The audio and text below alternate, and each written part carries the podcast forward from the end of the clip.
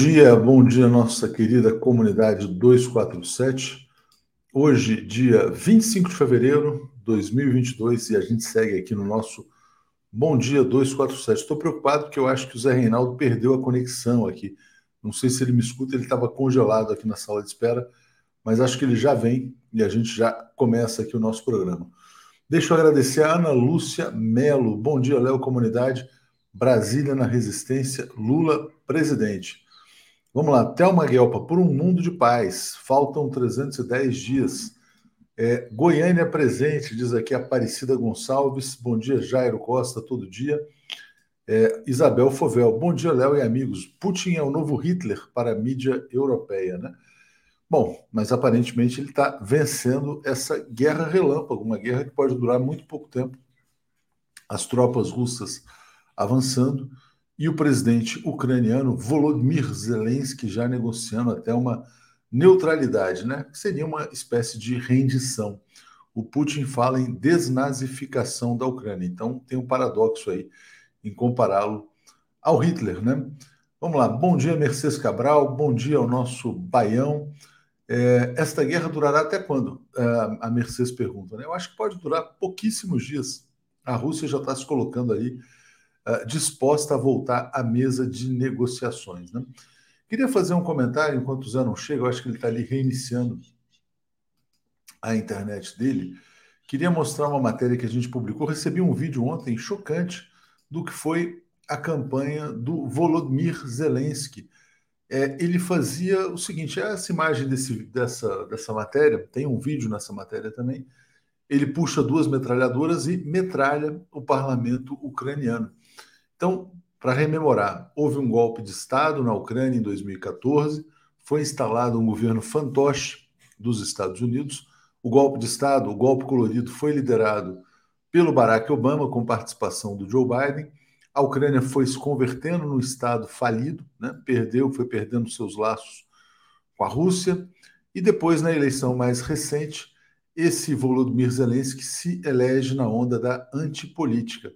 É um vídeo assustador, vai muito além das coisas que o Bolsonaro fez no Brasil e de fato lembra o Danilo Gentili.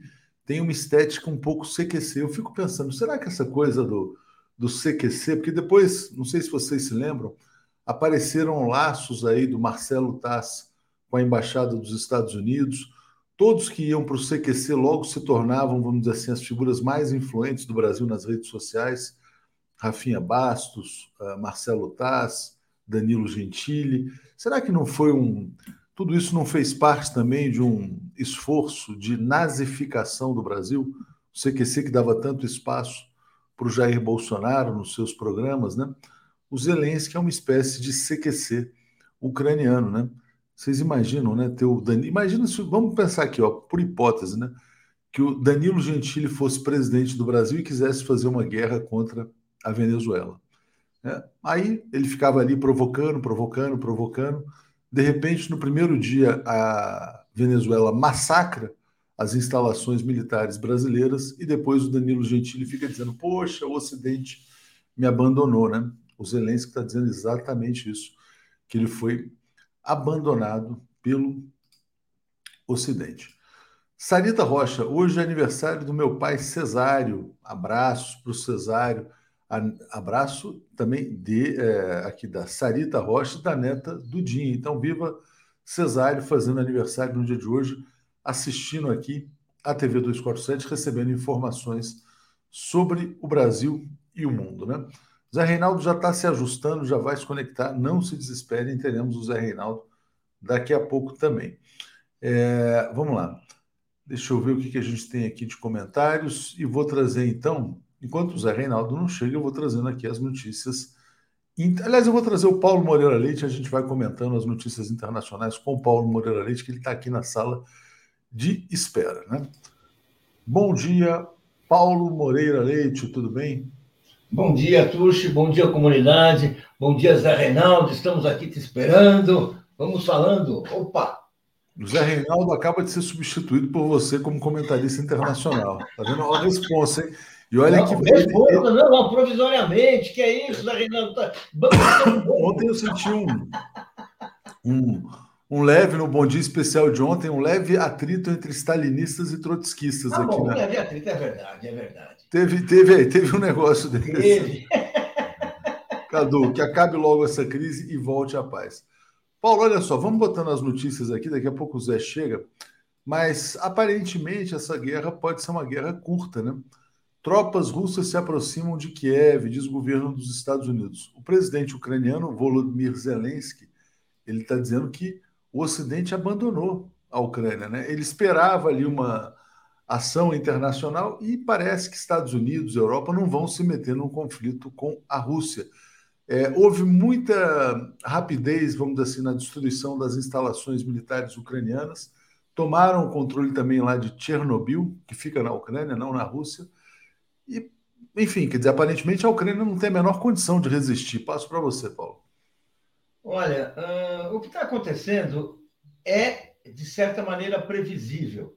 Ou seja, um exército absolutamente superior um poderio militar muito, super, muito maior, como é o exército russo, invadindo com armas modernas, o que você quiser. Claro, país ali pequeno, de 40 milhões de pessoas, não é pequeno nesse sentido, mas assim, militarmente bastante frágil, só haveria uma, uma resistência se, no caso, os Estados Unidos tivessem disposição de entrar na, na de participar desse, desse conflito, de ameaçar ingressar, de ameaçar tentar uh, conter a, a, a, o esforço, a operação russa.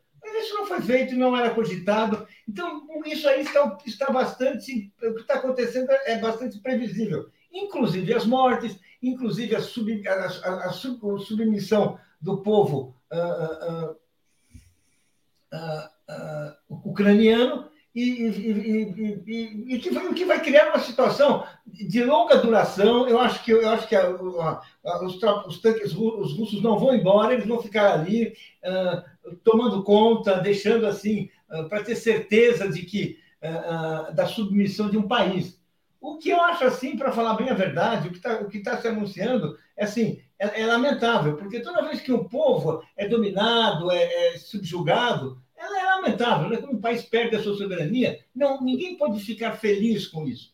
E é o que, que, que está, que está, é o que está prometendo de, de, de ocorrer agora, né? Exatamente. Eu, como brasileiro... O Zé está chegando, vamos trazer o Zé aqui. Fica aqui isso, também, Paulo. Vamos lá. Boa. Bom dia ao Zé Reinaldo Carvalho, tudo bem, Zé? Zé, você está com o microfone fechado, só precisa abrir o áudio aí. Vamos lá. Opa, agora ele desativou a câmera, ele foi abrir o áudio, fechou a câmera. Enquanto isso, vou ler o comentário aqui da Roberta Graff, dizendo: Bom dia, Léo. O valor do ouro aumenta com a guerra, o garimpo está acabando com a Amazônia e contaminando milhares com mercúrio. É, Cadu está dizendo que foi maravilhoso bom dia ontem, Paulo e Alex de acordo. Miguel Silva, ficou claro que o Ocidente vive no mundo da Lula, da Lua. Por décadas, os inimigos eram países pobres, sem armas. Agora, do outro lado, está a Rússia. Pois é, parece que eles estão correndo né, do enfrentamento com a Rússia. Mas, Paulo, olha só, o Zé está tendo dificuldades mesmo, a gente vai seguindo aqui. Eu vou mostrar aqui mais uma matéria uh, que a gente mostra o abandono, na verdade, como os ucranianos foram usados como bucha de canhão pelo Ocidente. Né? Isso é dramático, né? Já tem uma estimativa de que mais de 100 mil pessoas deixaram a Ucrânia. A gente mostrou ontem os engarrafamentos, maioria se encaminhando à Polônia. A Alemanha que colocou, se colocou totalmente alinhada ao Ocidente nessa história do gasoduto, inclusive contrariando seus próprios interesses econômicos, disse que vai fazer o seguinte: vai oferecer ajuda aos refugiados, né? Então você vê o seguinte, quer dizer, eles ficaram lá acenando para a Ucrânia que eles seriam parte da OTAN, que eles seriam uma potência militar. O Volodymyr Zelensky acreditou. Na hora H, quando a Rússia agiu, o Ocidente não aparece, os ucranianos vão para a Polônia e fica por isso mesmo. Então, passo para você, Paulo. Pois é, você imagina, quer dizer, vamos dizer assim, a Ucrânia vive um momento uh, triste da sua história.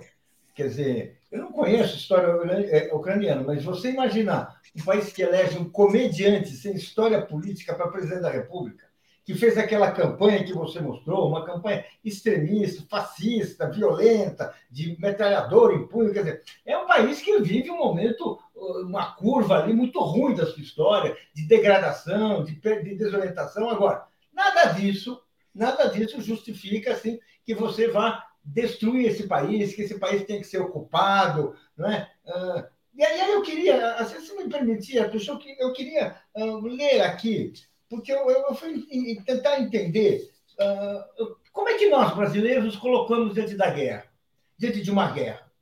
E aí nós temos o artigo 4 da Constituição, que se dedica justamente às relações internacionais.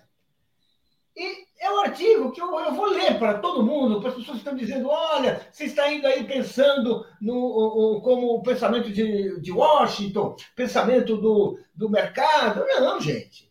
Os princípios que cabe defender, que nós, como brasileiros, temos a obrigação de defender, o governo brasileiro tem a obrigação de defender, e, e, e não obrigação só porque está na Constituição, mas porque são corretos, vale a pena. Primeiro princípio, artigo número 4, gente.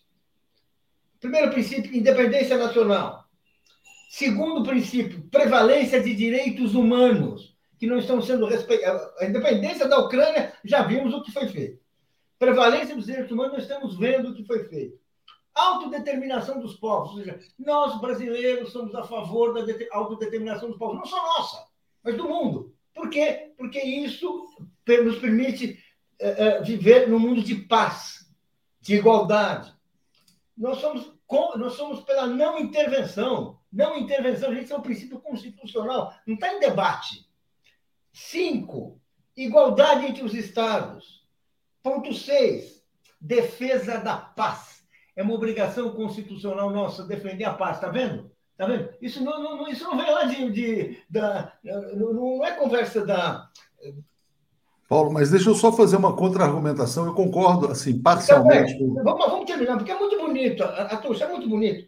Pela solução pacífica dos conflitos, repúdio ao terrorismo e ao racismo, cooperação entre os povos para o progresso da humanidade.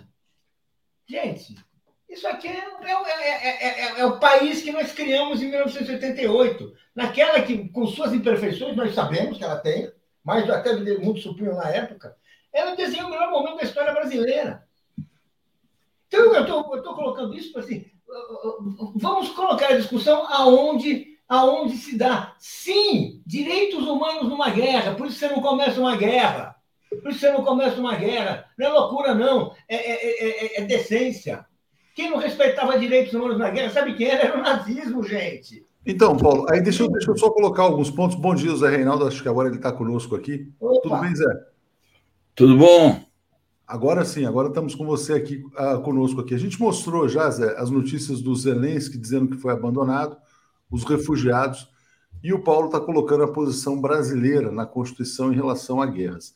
Eu só queria trazer um ponto, que é o que está sendo argumentado pelos russos, né? A Rússia não está dizendo. O que a Rússia diz é o seguinte: dizer, que ela não está começando uma guerra, que ela está terminando uma guerra que começou oito anos atrás. Essa guerra começou em 2014, quando os Estados Unidos promoveram um golpe de Estado na Ucrânia, ou seja, não respeitaram a autodeterminação dos povos. Uh, o governo uh, ucraniano passou a acolher, a acolher grupos nazistas na sua formação e começou a promover também o ataque às populações russas na região do Donbás. Então, o governo ucraniano também não respeitava os direitos humanos. O governo ucraniano, na visão russa, estou só reproduzindo aqui, não estou assumindo, na visão dos russos, também não respeitava a paz. Por quê? Porque queria fazer do seu território uma base é, militar da OTAN para hostilizar a Rússia. Vou dar um pequeno spoiler aqui. Ontem eu entrevistei a ex-presidente Dilma Rousseff, a entrevista vai ao ar às 9 horas da noite de amanhã, e ela fala isso: a paz não existe de forma abstrata. A paz ela tem que ser vista num contexto completo. Por que há a guerra? Porque houve um golpe de Estado em 2014 e porque depois desse, além desse golpe de Estado que instalou esse regime fantoche dos Estados Unidos, há também a expansão contínua da OTAN. Né? Então agora a Rússia vinha alertando e não conseguiu se fazer ouvir. A Rússia não conseguiu se fazer escutar de outra maneira que não fosse agindo militarmente. A Dilma não está justificando a guerra, mas está dizendo o seguinte: dizer, existem antecedentes para essa ação militar russa e agora a solução é a saída diplomática em que a Rússia vai à mesa de negociações numa posição de força. Né? Então, só estou dando esse contexto e já já eu volto para os comentários. Zé Reinaldo Carvalho, como é que você está vendo o conflito nesse segundo dia? Bom dia, Léo. Bom dia, Paulo Moreira Leite. Bom dia a toda a comunidade da TV 247. Peço desculpas aí pelo pequeno atraso. Houve um problema técnico aqui, mas felizmente está contornado e eu estou por aqui. Seguinte, gente, é, nós discutimos exaustivamente esse assunto ontem e nos últimos dias. É óbvio que todas as forças democráticas, progressistas e que lutam por uma ordem mundial correta, justa e equilibrada, é, são partidárias da paz e são partidárias da, do respeito estrito aos princípios da Carta da ONU, que, como salientou aqui o chanceler Amorim ontem, no, no rico debate que nós fizemos, é, contempla dois aspectos: o aspecto da autodeterminação de países e povos e o aspecto da integridade é, territorial. A Rússia, como você ressaltou, Léo, e a Rússia tem é, reiterado isso ultimamente, é, a Rússia se sentiu ameaçada ao longo desses oito anos, desde que houve o golpe, mas não só. Isso vem de longe, isso vem do final da Guerra Fria, quando a Rússia se deu conta de que o Ocidente, os Estados Unidos, a OTAN estavam promovendo essa expansão para o leste europeu e era nada mais nada menos visando acercar esse país e impedir que ele exercesse o seu poderio nacional ou recuperasse o seu poderio nacional. De modo que eu acho assim que nesse segundo dia de, de guerra, né, de conflito, é, o que nós observamos é o seguinte: é, primeiramente, isso que já foi assinalado, os Estados Unidos e a OTAN, o que queriam, na verdade, eram expandir ainda mais as suas forças para lá, militarizar ainda mais o conjunto dos países da OTAN, o que eles fizeram fartamente nas últimas semanas. Mas eles não tinham bala na agulha, não tinham cacife para cumprir aquilo que queriam anteriormente, que era o ingresso da, da, da Ucrânia na OTAN e o pretexto para, uma vez que a Ucrânia fosse atacada, é, contra-atacar a Rússia, digamos assim, com a razão dos regulamentos da OTAN. Então, o que a gente observa é o seguinte: a Rússia tomou as medidas que considerou pertinentes para a defesa da sua segurança e vai, como você ressaltou, negociar. Eu acho que já está negociando a partir de uma posição de maior força. Provavelmente Kiev será, vai capitular. Provavelmente Kiev vai capitular. Provavelmente a Rússia vai acabar ocupando Kiev. Provavelmente o governo fantoche vai sair ou vai ser obrigado a uma, uma negociação, uma, capitula, uma negociação em que ele capitule. E é, as declarações do chanceler russo e o próprio diálogo do Putin com o Macron de ontem são claras no sentido de que a Rússia quer voltar imediatamente à, à mesa de negociações e aos termos da Carta da ONU, aos termos do direito internacional. Porque se se pode, observando apenas a letra, a letra da lei, é, sem interpretações, sem contextualizações, se pode dizer, bom, mas a Rússia não devia ter ultrapassado tal limite legal, mas esse limite legal tinha sido ultrapassado antes. É como disse aí a assessora da chancelaria russa, sempre mencionada aqui, a Maria Zaharova, ela disse assim: não, nós não estamos abrindo uma guerra, nós estamos tentando concluir uma guerra que iniciaram contra nós em 2014. Então, eu acho que é, criam-se novas condições a partir dos episódios de ontem, criam-se novas condições para que neste fim de semana se alcance o cessar-fogo, se alcance um acordo de paz, se alcance a neutralidade da Ucrânia, a Ucrânia seja obrigada a aceitar ser um país neutro e se cria uma situação nova, uma situação geopolítica nova que é incontornável. Os Estados Unidos e a União Europeia e a OTAN não podem mais fazer o que eles querem segundo o seu talante, como faziam antigamente. Deixa eu ler os comentários aqui, vou passar para você, Paulo. Cadu Lacerda está dizendo: na visão OTAN, a Ucrânia vale um golpe. A ideia de sufocar o R dos BRICS após ferrar o B, que era legal. Mas por que a Europa em risco não vale um palhaço nazi? Agora negociações. Putin pagou o blefe, certo? Vamos falar sobre isso. Arisson está dizendo: Bom dia a todos da melhor TV do Brasil. Cadê o Sonic? Sonic chega às 7h30, né? Está chegando aqui já. Antônio Carlos, bom final de semana para todos, na paz mundial. É, Lula 13 está dizendo diadema presente. O Clef Alexander, a guerra não acabará rápido, a migração pesará na economia europeia e tentarão retomar. A Ucrânia via milícias, estará por muito tempo em conflito. Não, mas eu acho que se houver a rendição, a capitulação ucraniana e um governo neutro, a população voltará né, para suas cidades. Já vou ler o do Rossini aqui. Mark está dizendo: não esqueça do memorando de Budapeste, Atush. Kleber Soares, Paulo, a paz não pode ser falseada como querem os Estados Unidos. Romualdo, a Rússia não invadiu um país soberano, a Rússia desarmou um protetorado dos Estados Unidos. Jair, informações reais com jornalistas reais na cobertura da TV 247. Por isso estou aqui novamente. João Carlos Machado, Paulo, desde 2014 estão matando no Donbass, né? Lembrando sobre isso também. Marcelo Quintão, muito, muito bom debate ontem, aparecendo diferenças entre nossos queridos comentaristas, incluindo o chanceler. Viva a democracia! Miguel, há oito anos estão matando pessoas no Donbass, fizeram um golpe de Estado na Ucrânia. Só agora lembramos das cartas da ONU. E o Rossini está dizendo: Paulo, reflita mais. Acha que Rússia cercada não é violência? O povo russo não merece ser protegido? A OTAN não está cercando a Rússia?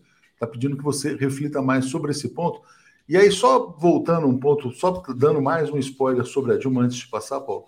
Falou, ela falou assim: olha, a diplomacia é uma arte que faz com que nenhum dos lados pareça perdedor. Né? Então, o Lavrov está se colocando à disposição para negociar.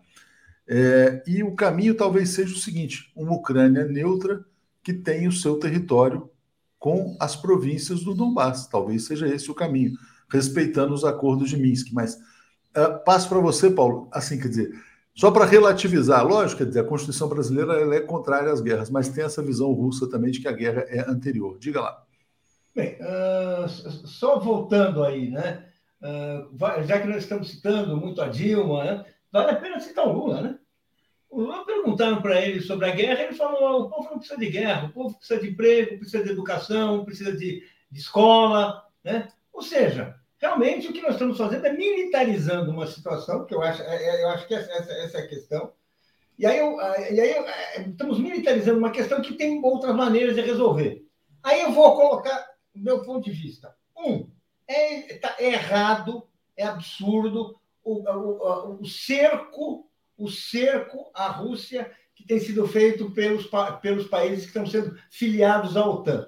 É evidente que a, a cada vez que você coloca um país, e tem toda, grande parte daqueles países que integravam a antiga União Soviética, eh, foram se desligando e viraram, viraram instrumentos de imperialismo contra a Rússia. Isso é realmente uma situação assim, é inaceitável. Isso realmente é uma, questão para ser repudiada, é um pleito legítimo. É, não, não há a menor dúvida.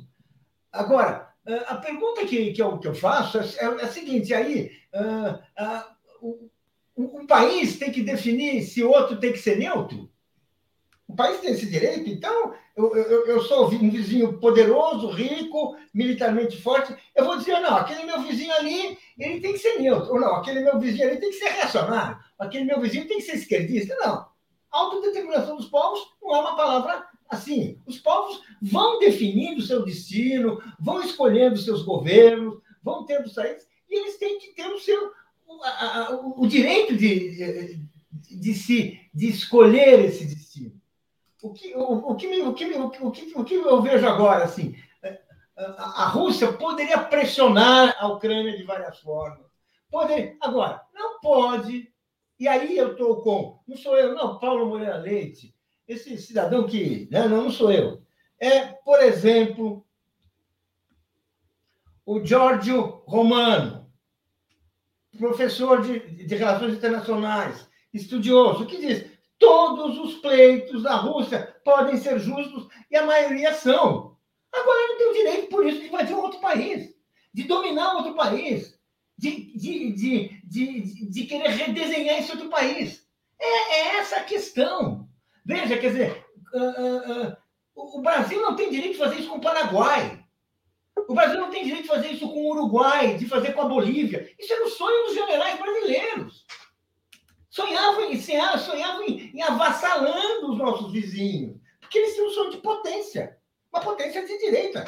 No, seu delírio, que era o período dos, dos papais ideológicos do Bolsonaro, eles tinham esse sonho, tinham esse sonho, acabar com o comunismo em Cuba, a, a, a, e derrubar o Allende, que era como que vamos permitir? Gente. Ô, Léo. Humanidade é diversidade. Eu acho que a gente tem que aprender com isso. E aí eu estou vendo, sim, é uma tragédia esse governo, esse, esse governo. A, a, a, o sistema político ucraniano produziu uma excrescência que é um comediante que vira presidente, mas paciência, foi eleito, né? Foi eleito, né? Agora, você tem várias medidas. Agora, achar que a única medida é invadir, gente, é realmente não acreditar na solução pacífica dos problemas. E no caso. Eu precisava ter. Mas assim, você invadir, é... gente. Vamos, nossa, deixa eu passar para o Paulo. Deixa eu trazer. Eu vou botar o Alex aqui na tela, porque ele já está aqui na sala de espera também. E aí a gente, a gente pode seguir, eu acho, com esse debate internacional até às 8 horas, que é o principal tema do dia mesmo. Não tem nenhuma grande notícia nacional que mereça ser comentada. Bom dia, Alex, tudo bem? Bom dia, olá, Léo, Zé Reinaldo, Paulo, todo mundo, bom dia. Vamos lá. Deixa eu trazer todos os comentários aqui, Zé. Vou te passar e passo para o Alex na, na sequência e vou botar algumas notícias aqui no ar. Peraí, vamos lá. É, Jonatas Pinto está dizendo: nunca pensei que veria 247 defender o imperialismo. Sempre respeitei Paulo e Alex, mas ontem no Boa Noite está fazendo uma crítica dura, foi igual à BBC.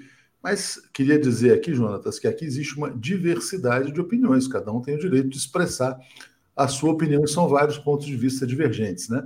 Tereza Cristina está dizendo: cada país assuma seu lado e se responsabilize. Leila Jenkins, fascistas ucranianos matam o povo das áreas independentes. Isso não incomodava ninguém? Márcio, alguém sabe da perseguição aos comunistas na Ucrânia? Parece que tanto o governo quanto as milícias fazem isso. Aliás, interessante. Houve um, um, incêndio de um sindicato lá por grupos nazistas em 2014, depois do golpe de Estado, e também uh, o Sérgio Moro elogiava o sistema de justiça ucraniano que internacionalizava, dava uma jurisdição internacional é, sobre o país, que é exatamente o que ele queria fazer no Brasil. Quer dizer, a Ucrânia foi transformada em protetorado dos Estados Unidos. Mas, enfim, é uma outra discussão. Aldo está dizendo: lembrem-se das bandeiras ucranianas nas manifestações bolsonaristas. Como o governo brasileiro responderá a essa contradição? Numa semana evita a guerra, na outra fica atônito. Márcio Santos: a Rússia é tão autossuficiente economicamente que possa se isolar do resto do mundo e dar prosseguimento a essa guerra? A Rússia não está se isolando completamente. Né? A Rússia hoje, inclusive, tem reunião entre os chanceleres. Uh, tem uma notícia de encontro uh, chanceler russo e chinês, que é a maior economia do mundo. Né? É, Marisa Werkmeister está dizendo que o governo ucraniano não é legítimo, é resultado de um golpe. É, e acho que eu li todos os comentários, depois eu volto aqui. É, olha só, deixa eu só botar algumas notícias também, porque tem muita notícia aqui para a gente dar um pouco do parâmetro, né? Que é o seguinte: então está aqui, ó, o Lavrov, agora dizendo que a Rússia está pronta para o diálogo, que é voltar à mesa de negociações uh, depois do que aconteceu nos últimos dois dias. Vou botar também a notícia aqui do Zelensky negociando, uh, se propondo a negociar com a Rússia, então está dizendo está pronta para discutir a neutralidade. Ou seja, todo. Então, se ele quer discutir a neutralidade, ele está assumindo que ele não era neutro, né? que ele tinha uma visão anti-Rússia, provavelmente. Então está aqui, e a Rússia talvez queira uma rendição completa. E também tem uma notícia que vem agora das agências dos Estados Unidos, que eu vou botar na tela, que é essa aqui, que a Rússia planeja decapitar o governo da Ucrânia. Quem diz isso é uma autoridade de defesa dos Estados Unidos. O Zé Reinaldo já falou que provavelmente o Zelensky vai cair. Zé, passo para você fazer um comentário, na sequência a gente passa para o Alex. Diga lá, Zé. Bom, brevemente aqui, sempre com muito respeito aos meus interlocutores e ao público, primeiramente cumprimentar o Alex. Bom dia, Alex, bem-vindo aqui. Bom dia. Eu acho o seguinte: nós vamos reiterar coisas que já temos dito, mas eu queria reforçar dois argumentos. Primeiro, as é, demarches e tratativas diplomáticas da parte do governo russo foram exaustivas. E não vamos mais retroceder ao passado, aquele discurso de 2007, porque isso, isso tem anos, tem quase 30 anos que há disputas diplomáticas sobre essa questão da Ucrânia e da OTAN, e da expansão do Ocidente para o leste. Vamos nos ater ao que, aos últimos acontecimentos do segundo semestre de 2021 e principalmente do final do ano.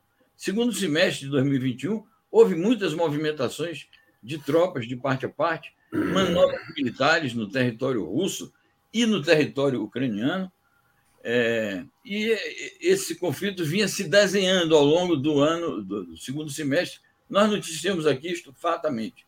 No dia 23 de dezembro de 21, o Putin faz aquela coletiva de imprensa, onde ele decide, então, explicitar para o mundo as linhas vermelhas nesse problema, as linhas vermelhas da Rússia. Quais sejam ou quais eram a, OTAN, a Ucrânia e a Geórgia não entrarem na OTAN e a OTAN retroceder ao que ele chamava lá as fronteiras de 97.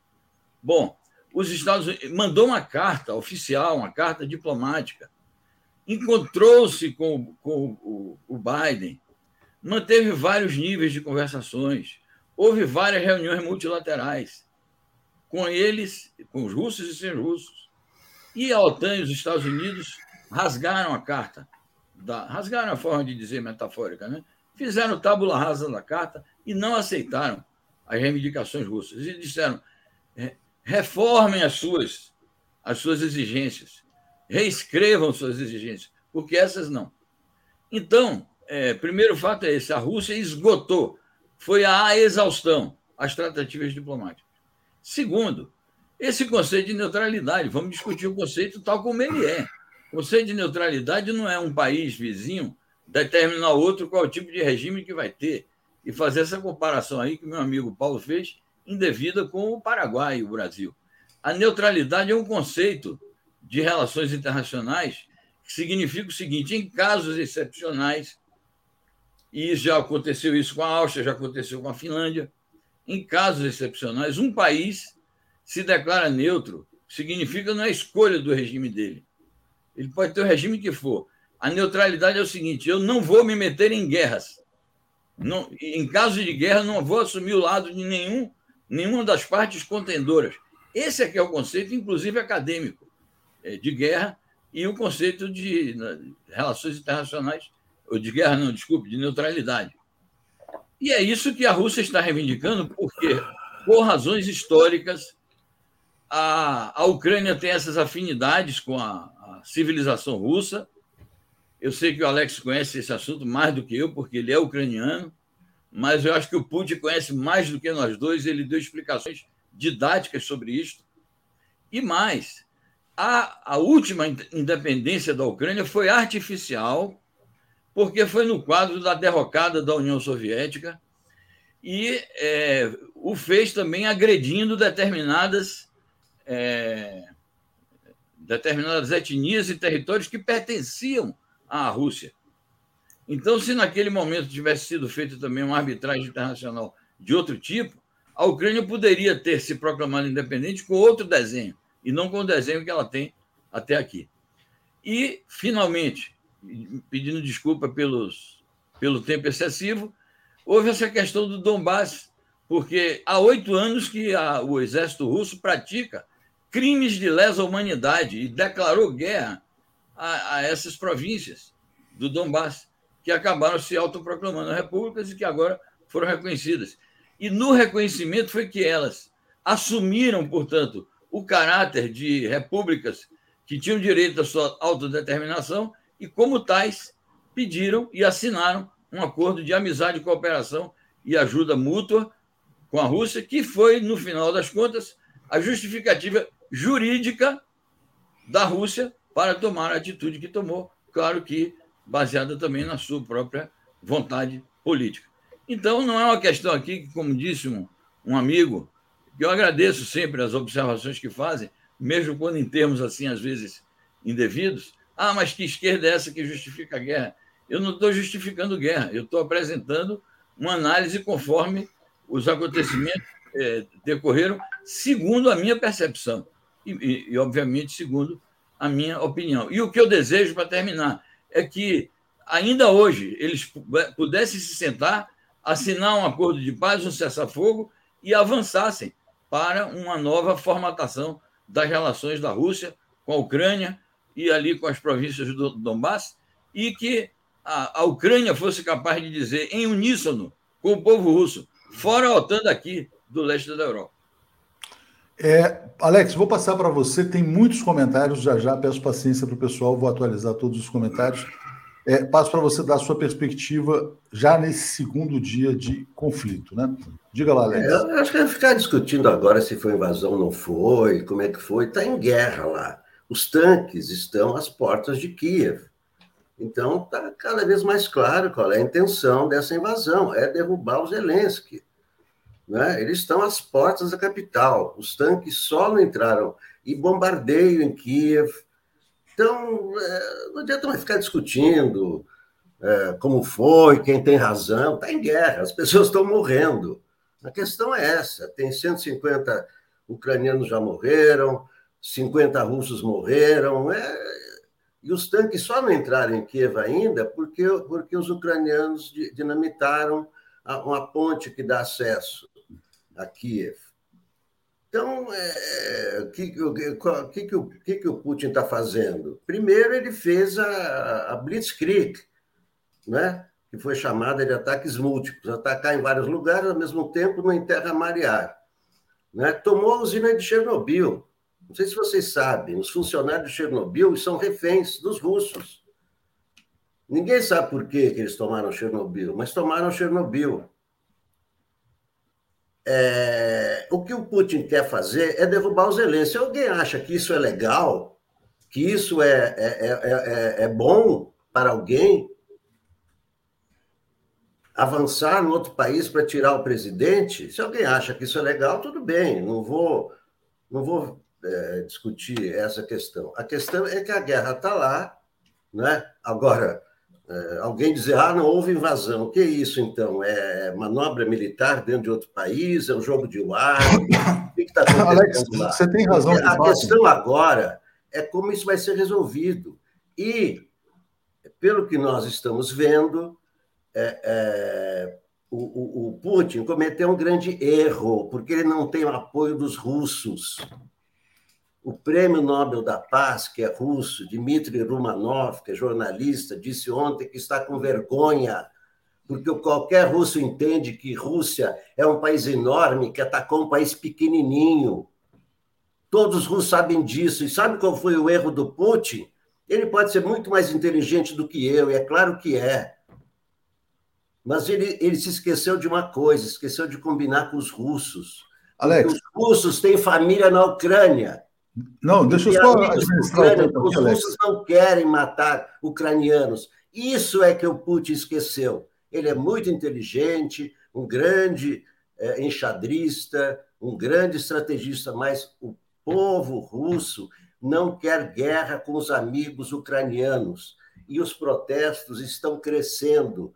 E, os presos, e a polícia de Putin está prendendo os manifestantes pacíficos esse Putin que é tão bonzinho, né? esse Putin que é tão legal, que está inaugurando uma nova ordem mundial. Não, ele é, ele é, um, é, ele é um criminoso de guerra. Ok, Alex, Alex, agora vamos administrar o tempo para é todo mundo poder falar aqui. Quem é o responsável por essas mortes? Alex, então vamos lá, vamos lá. Eu acho que você tem parcialmente razão, porque de fato a intenção russa é derrubar o governo do Zelensky. Acaba de chegar aqui uma breaking news da AFP dizendo que a, a Rússia, segundo Lavrov, quer libertar a Ucrânia da opressão, né, da opressão nazista. Então, parcialmente é verdade.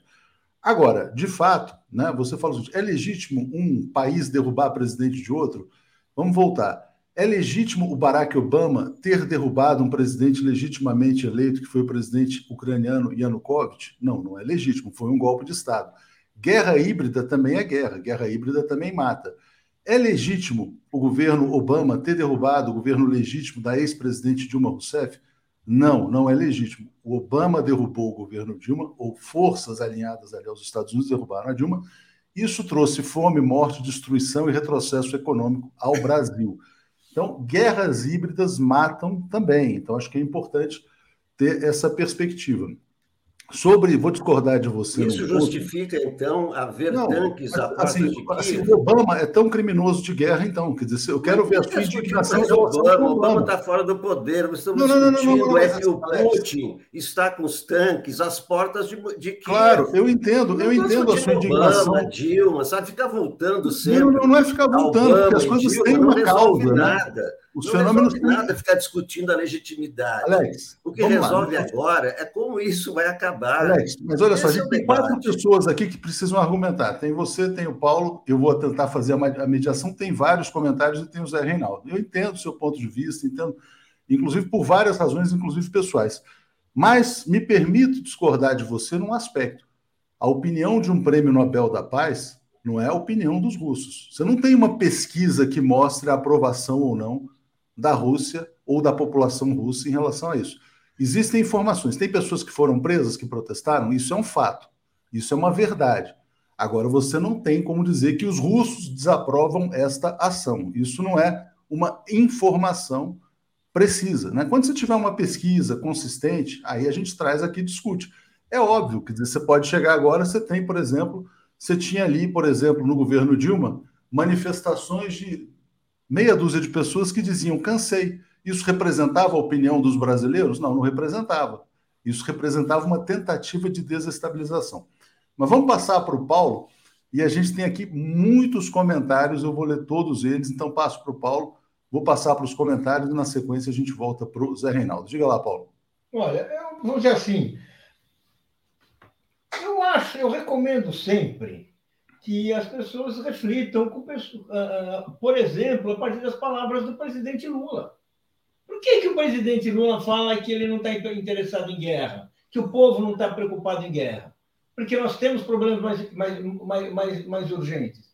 Por quê? Porque ele sabe o que ele está nos dizendo, que todos nós sabemos, é que isso não vai resolver nada. Você, você, vai tirar um, você vai tirar um governo, você vai ter um, um, um, governo de ocupação e você vai ter uma neocolônia ali. Essa é a ideia. Os russos querem, eu não sei se tem pesquisa, realmente não tem, Atushi, não tem. Mas 600 pessoas presas por estarem protestando quer dizer que tem alguém ali que não está gostando. Pode não ser a maioria, como olha, as dezenas de passeatas que eu fiz contra a ditadura militar, muitas vezes não, eram, não falavam pela maioria levou um tempo para a maioria da população se, se convencer de que aquilo é uma tragédia. Eu não sei como está na Rússia. Eu acho só que o Putin não deve ser assim tão popular, porque ele ali tem uma ditadura no próprio país.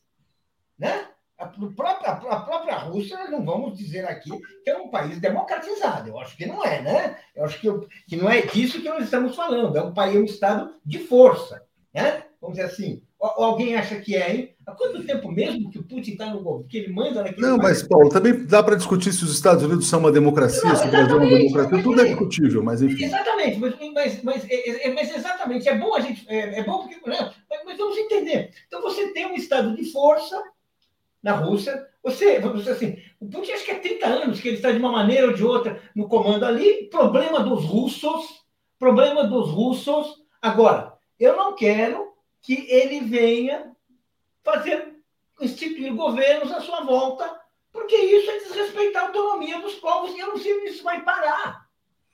Isso, assim, isso é péssimo para qualquer país. Se você, se você é, é, é, vou responder a você, Marcelo, daqui a pouquinho. Se você permite que socorra na Rússia, que socorra na, na, na, na, na Ucrânia, bem, isso vai poder ocorrer no Brasil, isso vai poder ocorrer na França, por que não? O dia que na França você tiver um governo que você não queira, você tem que ter princípios. E princípios eles têm que ser defendidos. Você não pode manipular os princípios de acordo com as suas conveniências. É, acho que essa é a discussão que ele tem que fazer. De fato, o, a, aquela tese. O Putin não tinha outra maneira? Ou ele, na verdade, queria um bom pretexto para para submeter mais um vizinho, que eu acho como ele pensa o mundo. Ele pensa Bom, o mundo como o, o, o, coronel da KGB. É para manter todo mundo ali, a, a, a, sob domínio. É Bom, essa deixa, a dele. Deixa eu trazer uma informação e trazer comentários aqui, porque na verdade, assim, acaba de chegar uma notícia aqui: os tanques russos já estão em Kiev e há a expectativa de que Kiev caia nas próximas horas. Então, o governo fantoche do Zelensky pode cair também. É, Zé, eu vou te passar, deixa eu só atualizar os comentários. Está dizendo, a Leila está dizendo, Lula falou sobre guerra. Que guerra? A que estava acontecendo há oito anos, né? É, Paulo Miranda está pedindo para o Alex se resguardar neste oh, tema. Ma Mas... Esclarecendo aí para essa pergunta, ele falou isso ontem. Acho que não é. Não, não, não, não, ele falou ontem, mas, mas, Paulo, só tem um ponto também: o Lula é candidato. Né? O ah, Lula bom. também vai explorar as fragilidades do Bolsonaro. Né? O Bolsonaro esteve na Rússia. Né? Ah, eu acho que tem uma questão que tem que ser olhada, que é o cálculo político. Quer dizer, fragilizar o Bolsonaro também é algo importante, e a gente vai falar sobre isso aqui. Deixa boa, eu trazer os comentários aqui. Boa, boa. Marcelo está dizendo: Hitler não deveria ter sido derrubado? Zukov, fora neonazistas de Kiev. Todo apoio ao governo russo nessa luta. Fora imperialismo made in USA. É, Osni Cerqueiro, ucraniano pode matar o ucraniano? E o neonazistão do Zelensky já pediu asilo? Zelensky já pediu asilo em algum país? Jonas, trabalho com seis ucranianos. Todos agradecem a libertação da Ucrânia. Alex está dizendo em verdade: os russos não estão contra o Putin isso é meia dúzia de vendidos, né? Claudinha, vocês impedem o Alex de falar intolerância. Não, não é impedir nem intolerância. A gente tem um tempo aqui para dividir entre quatro pessoas. Próximo nível está dizendo que o Alex está emocionalmente envolvido. Felipe Carvalho está nos apoiando. Ricardo Souza está dizendo: vamos pedir à Argentina para invadir o Brasil, bombardear Brasília, depor Bolsonaro, que é ilegítimo eleito com fakeada. Kaique Butler, Alex, como assim todos os russos? Os 100 milhões, né? Ana Luiz, e os ucranianos podem matar os russos, Alex? Jesus Padilha, Alex não tem isenção para esse episódio. Fernando, Léo, a Primeira Guerra Ocidental na era das redes sociais. Bozo e Hungria estão mantendo um comportamento não natural, ano eleitoral. Interessante esse, esse ponto também. Marcelo, sem defender a Rússia, pergunta: até quando a Rússia deveria esperar? Se Putin colocasse mísseis no México, o que os Estados Unidos fariam? Não defendo guerra, mas isso não surgiu do nada. A Marisa criticou aqui o Paulo e o Alex pela posição pró-OTAN, na visão dela, Romualdo está dizendo: Rússia não invadiu um país soberano, a Rússia desarmou um protetorado dos Estados Unidos. Uh, Zé Reinaldo, então trouxe essa notícia nova aqui: Kiev pode cair nas próximas horas, então os tanques já estão dentro da capital. É, e o Zelensky vai negociar uma rendição, ao que tudo indica. Se isso acontecer, terá sido uma das guerras mais rápidas de todos os tempos. 48 horas, o governo cai, é, a Europa está dizendo que não quer guerra com a Rússia, a ministra da Defesa francesa falou isso hoje. E os ucranianos foram abandonados pelo Ocidente de fato, né? Quer dizer, eu acho que o Zelensky colocou o país numa aventura completa. Passo para você comentar. É isso aí, essas informações são o retrato da realidade, né? O desfecho da, da guerra será a ocupação de Kiev e a provável rendição, capitulação, derrota vergonhosa, vamos ver os termos em que isso vai se dar, é, do governo do Zelensky vai se impor ali é, uma nova realidade geopolítica. Né? É, e é preciso destacar o, a declaração da ministra da Defesa da França, destacar que ficou evidente, porque isso não se trata só de, de não, não, quererem é, fazer isto ou aquilo, se trata de que as potências imperialistas ocidentais chefiadas pelo imperialismo estadunidense, que este é o conceito, não foram capazes de enfrentar a situação que eles próprios criaram e venderam ilusões para o, os Zelensky, que não tiveram força para impor o que eles queriam, que era o ingresso da Ucrânia na OTAN, e quando viram que não podiam, eles, de fato, a grande humilhação dos Zelensky, aliás, é essa, não está sendo infligida pelo Putin. A grande humilhação dos Zelensky Está no discurso do Biden de ontem, na entrevista coletiva de ontem e nas declarações de todos os líderes ocidentais que, de fato, o Zelensky está abandonado. E eu acho, é, acho, portanto, que vai surgir uma nova realidade geopolítica e que a discussão vai se dar sobre essas bases. É, insisto em dizer que, diante desses acontecimentos inevitáveis a essa altura, né, irreversíveis a essa altura, é preciso que as lideranças mundiais se reúnam e façam um novo pacto. Diz que vai sair uma, uma resolução da ONU, hoje ainda, é, condenando a Rússia. A Rússia vai dar uma, uma boa risada sobre isso. Podem condenar moralmente por ter violado tal ou qual artigo da Carta da ONU, mas não vão poder tomar medidas contra a Rússia por conta do poder de veto. Quero ressaltar aqui a questão também do isolamento do Putin é um mito. Ele está isolado das potências com as quais está confrontado. É óbvio que ele está isolado dos Estados Unidos, da União Europeia, dos parceiros da OTAN. Mas ele não está isolado, por exemplo, da outra principal potência do mundo, que é a China, que, com toda a sua cautela, disse, está aí a notícia, você pode reproduzir o que, é que o Wang Yi, chanceler chinês, falou para o chanceler russo, Sergei Lavrov. E termino dizendo o seguinte: eu não vejo coerência nenhuma no argumento de dizer que o Putin é comparável a Hitler, é um, um, um novo tipo de fascismo, é uma ditadura burocrática que quer é, fazer restaurar, quer restaurar o império stalinista da União Soviética. E dizer que ele quer combater o regime de um homólogo, porque o, Zelensky é tudo isso. O Zelensky só não é stalinista, mas o Zelensky é fascista, assumidamente fascista. O golpe que deu resultado no governo, é, primeiro daquele Poroshenko, agora do Zelensky, foi um golpe fascista. É só olhar a iconografia toda da época. Então, que coerência tem dizer, não, o Putin não tem o direito de derrubar um, um governo porque ele está em desacordo com esse governo? Ora, mas se o Putin é fascista outro é fascista também, que coerência teria? Então, o problema não é esse, gente. O problema não é da democracia na Rússia, que isso é uma outra questão, um, um outro plano de discussão. O problema, a, as atitudes que a Rússia tomou, dizem respeito a uma questão geopolítica, dizem respeito a uma solução de problemas históricos que são aparentemente insolúveis e que se tornaram insolúveis pela é, diplomacia por conta da atitude antidiplomática das potências da OTAN. Então, Zé, eu vou mostrar aqui esse vídeo. A segurança da Rússia. Mostra eu vou lá. mostrar esse vídeo só para que as pessoas tenham uma ideia de como o Volodymyr Zelensky chegou ao poder na Ucrânia. Tá sem som aqui, porque tem uma música. Isso aqui era o, isso é o que ele fazia como humorista. Isso é o parlamento ucraniano. É uma espécie de mistura de Danilo Gentili com Mamãe Falei.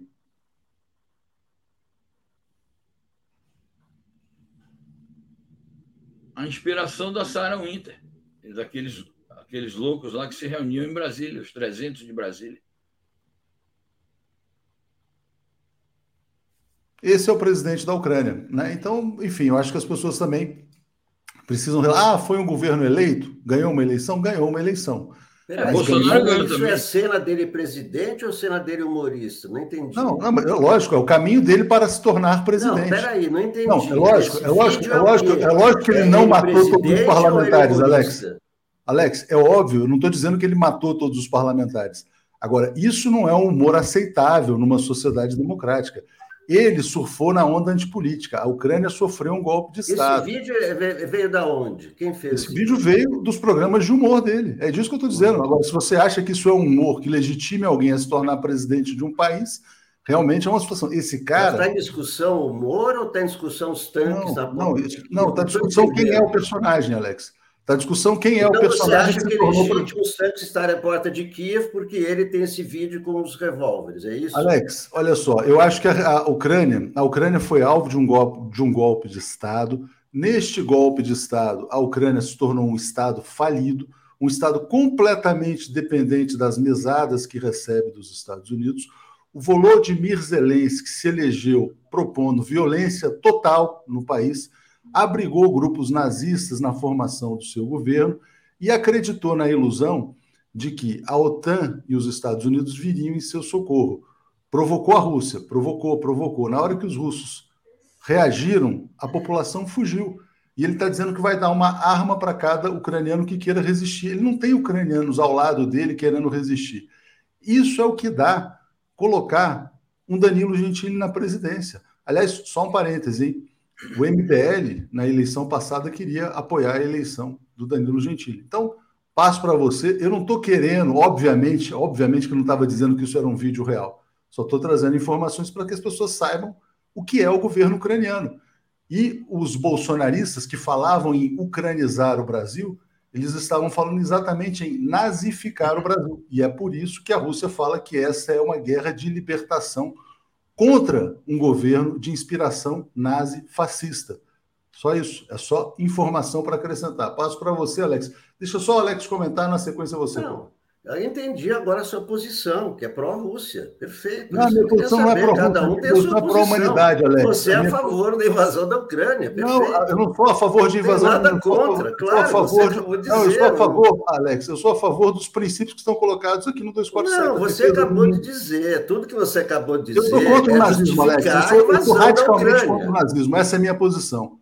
Tá, não, claro, eu também sou contra o Brasil. Eu não vi nenhuma atitude nazista do Zelensky. Você viu campo de concentração na Ucrânia? Você Alex, viu perseguição a judeus na Ucrânia? Já viu as imagens do? Quais foram as atitudes nazistas do Zelensky? Eu você já viu o que acontece? Eu não vi, eu não vi atitude nazista do Zelensky, você viu? Campo de você já viu o que aconteceu teve, nas províncias que, se, que declararam sua, que, que, que, pediram a sua não, independência? Nazista é, nazista é campo de concentração, é matar todos os judeus. Teve isso. O nazismo né? vai muito além disso, Alex. O nazismo não, o nazismo não, não, é, o nazismo não é matar judeus. Não vai, claro que é. Leia Mein Kampf. O que, que diz no Mein Kampf? Fuzilar a petralhada também é nazismo, Alex. Milionários. Fuzilar o parlamento também é nazismo, mesmo que simbolicamente. Eu sou contra o nazismo. Mas passo para o Paulo. Eu quero falar, gente. Opa, já, já, Vamos já lá, diga, Paulo. Acho que já entendeu. Eu queria falar o seguinte: eu queria justamente uh, falar dessa coisa de que um país tem direito de derrubar o governo de outro se realmente acha que seus interesses estão ameaçados. Essa, eu acho, é, é essa é a lógica que nós não, não, aqui. Eu, eu concordo com você, Paulo, mas vamos na origem, vamos na origem do problema. O Obama derrubou o governo ucraniano. A origem do problema, não. Vamos, vamos dar outro exemplo, porque senão a gente não sai dessa discussão. Sabe quem está contra o, o Putin? O Boric, o presidente do Chile. Por que será? Será que tem uma memória no Chile de uma potência que foi lá e derrubou um governo? Será que no Chile teve uma história idêntica, os argumentos idênticos? Claro que os sinais eram outros. O que, que foi o Chile? CIA, Departamento de Estado, conspiração militar, derrubaram a Allende. Foi morto, foi morto. Agora, agora, 50 anos depois, sem um presidente que representa um levante popular, expressão da maior processo de democratização do Chile e um processo exemplar que infelizmente não uh, que, que, seria muito bom se ocorresse no Brasil, seria muito Paulo. bom se ocorresse em outro lugar e que avisa o Putin está errado. Tá, mas então te pergunto, Hitler deveria ter sido derrubado, como te perguntaram aqui agora há pouco? Era correto derrubar Hitler ou, deve, ou, ou a humanidade deveria ter uh, uh, defendido a sua permanência no poder? Ele foi derrotado. E não, claro mas então, mas Hitler foi derrotado. É claro que teria sido muito bom derrubar ele, mas ele foi, ele foi, ao contrário, ele foi sendo paparicado enquanto podia, por quê? Porque ele era útil para massacrar a esquerda. Ele é o Zelensky também. O Partido Comunista é proibido na Ucrânia. Eu não estou defendendo a Ucrânia. Não, mas é isso, Paulo. É uma questão prática. Tem um governo nazista na Ucrânia. Estou defendendo o princípio de não intervenção. Estou defendendo esse princípio. Mas então a Segunda Guerra Mundial não deveria ter acontecido. Era, era melhor deixar Hitler. Não, a Segunda Guerra aconteceu porque o Hitler invadiu outros países. A Segunda Guerra não aconteceu porque o Hitler ganhou a eleição na Alemanha. Ele, ele tinha um projeto de, de, de, dominação que ele foi, que ele foi avançando, e, e, aí a França se ferrou, aí os Estados Unidos e a Rússia entraram. Passou a ter uma resistência interna nesses países. Essa é história da Segunda Guerra não foi, não foi alguém que foi lá e tirou Hitler. Maluco! Foi uma guerra. Países. Foi isso, uma guerra. Ninguém foi lá, sai daí, Hitler. Não, agora também é uma guerra. Pois é, agora o que, que nós temos? Aí, na Ucrânia também não tem uma guerra. Na Ucrânia não tem uma guerra. Mas tem o quê? Você tem um vizinho. Havia uma guerra no Donbass, Paulo. Espera aí, vizinho poderoso, cheio do dinheiro, ok. Que, não, que tem um, um, um conflito com os Estados Unidos, um conflito em que o Império Americano está errado, está errado. Querer ficar cercando a Rússia de, de acordos com a OTAN está errado. Tá, os argumentos são todos justos. São todos justos. Mas isso não justifica você invadir outro país, porque aí você está comprometendo o povo. Você está comprometendo a autonomia do povo. O dia que esse povo quiser eleger um outro, um outro presidente, o que, que acontece? Quando eles elegeram um presidente, foi derrubado, Paulo. Vai ter que ter a bênção do Putin? Ah, não, você sim, você não é assim? Voltamos ao colonialismo? Não, pois é, a guerra híbrida foi isso, foi colonialismo. Por isso que o Boric. Gente, eu estou falando, pessoas que representam, sabe, o, o esforço de democratização de nossos vizinhos. O Bore. Para não falar do Lula, como eu já falei. O que, que é? Não é cálculo do Lula, não. É sabedoria. Vamos lá. O Lula tem sabedoria que os seus aliados não têm, que ali não tem. O Lula tem. Não é esperteza, não. Ele sabe muito bem o que ele está dizendo. Ele sabe que o povo não está. Eh, o, o, povo está preocupado com o emprego, está preocupado com isso, e que não, e isso que estão fazendo desvia. E provavelmente desvia na própria política interna russa, na qual, na qual é, é só analisar os números. Está longe de viver uma prosperidade interna muito grande. Está longe. Vamos ouvir a nossa comunidade aqui, Paulo. Olha só, porque eu já estou com a Daphne, com o Brian, daqui a pouco com a Natália Urbana, tem muitos comentários aqui. O Trajano está dizendo: as comparações hoje estão dificultando a verdade.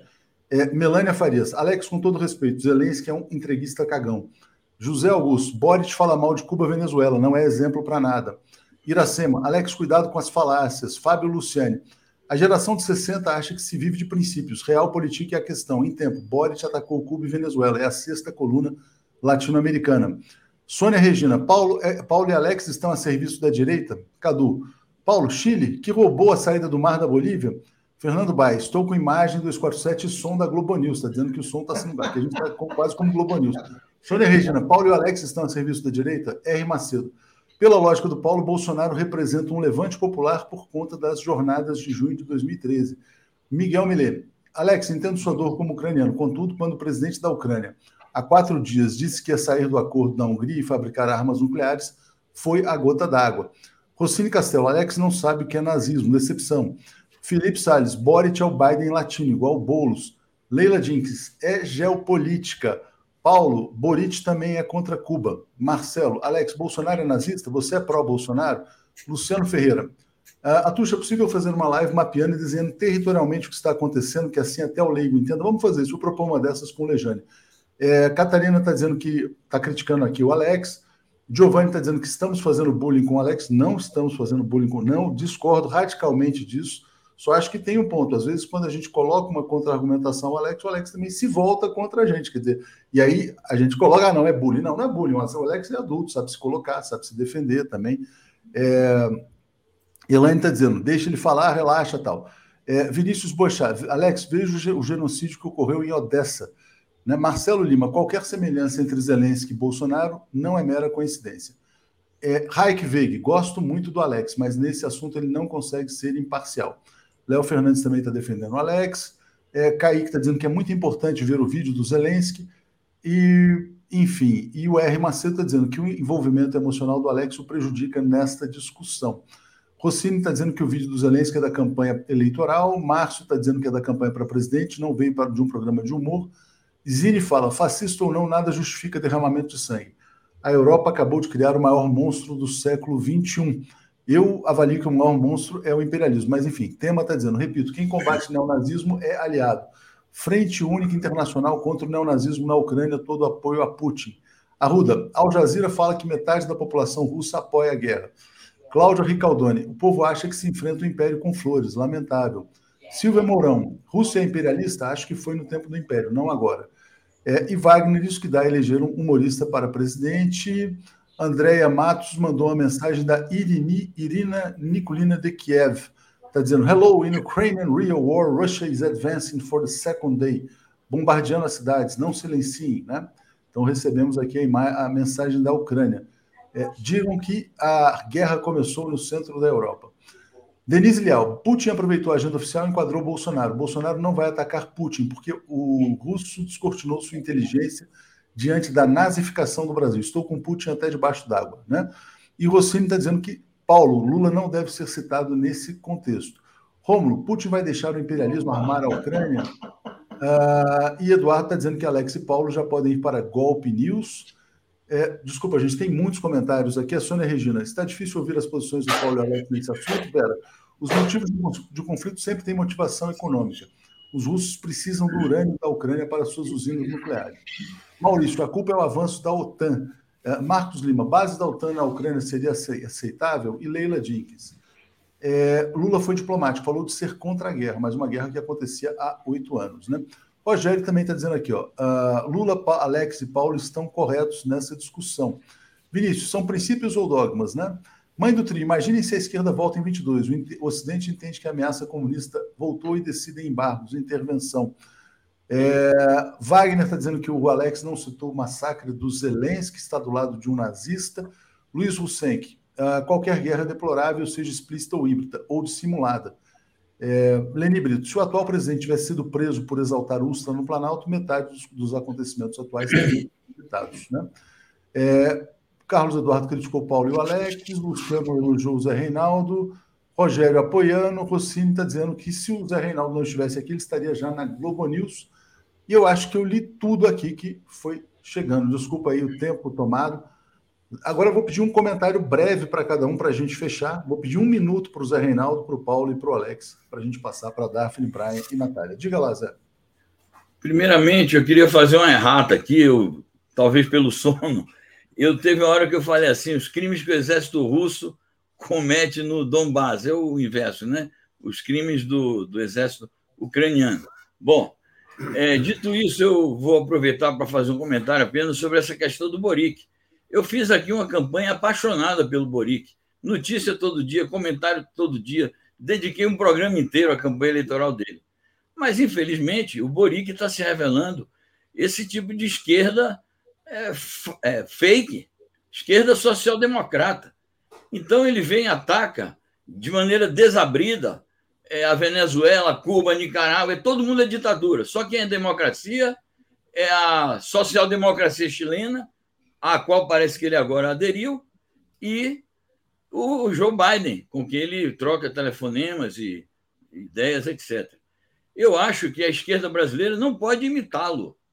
E eu tenho visto aqui posições não só sobre esses assuntos, mas nos assuntos relativos à guerra da Ucrânia, eu vi posições lamentáveis. Então, nós não podemos ser uma esquerda Ctrl-C, Ctrl-V dos, das agências noticiosas estadunidenses ou da social-democracia europeia. Porque esse pessoal traz para cá também posições de conciliação de classes aqui no cenário brasileiro e posições de submeter um eventual futuro governo da esquerda brasileira aos desígnios aí do imperialismo. Então, eu que fiz campanha, repito, apaixonada pelo Boric, já me demarco dessa posição. Não acho válido uma campanha contra ele, de dizer vamos derrubar o Boric, que o homem nem assumiu ainda, mas francamente. Então, obrigado aí, gente. Um abraço, bom fim de semana a todos. Obrigado, bom carnaval. Paulo, um minuto, vou pedir um minuto. Fica aí, fica aí, Zé. Vamos... Eu estava cronometrando aí, deu quanto que deu ali? Deu um minuto e trinta, deu um minuto e trinta, um minuto e trinta, Paulo. Mas você já gastou dez segundos nessa pergunta. Diga, Paulo. Olha, eu acho que eu estou muito feliz com essa discussão eu, de, eu não gosto do, da, da, intolerância, de, de, uma certa agressividade nos comentários, mas eu compreendo que seja assim. Eu acho que, que é isso. E eu acho que, eu acho que essa, nós estamos aprendendo e a gente não pode perder a oportunidade de refletir sobre o que está acontecendo. Eu acho tão. Muitas pessoas ficam assim, achando que não, não é possível ser de esquerda e condenar o Putin. Pois eu vou dizer uma coisa. Eu acho que não é possível ser de esquerda e sustentar o Putin. O Putin, que está fazendo um governo absolutamente neoliberal, que é assim, do, o capital financeiro se delicia com a Rússia.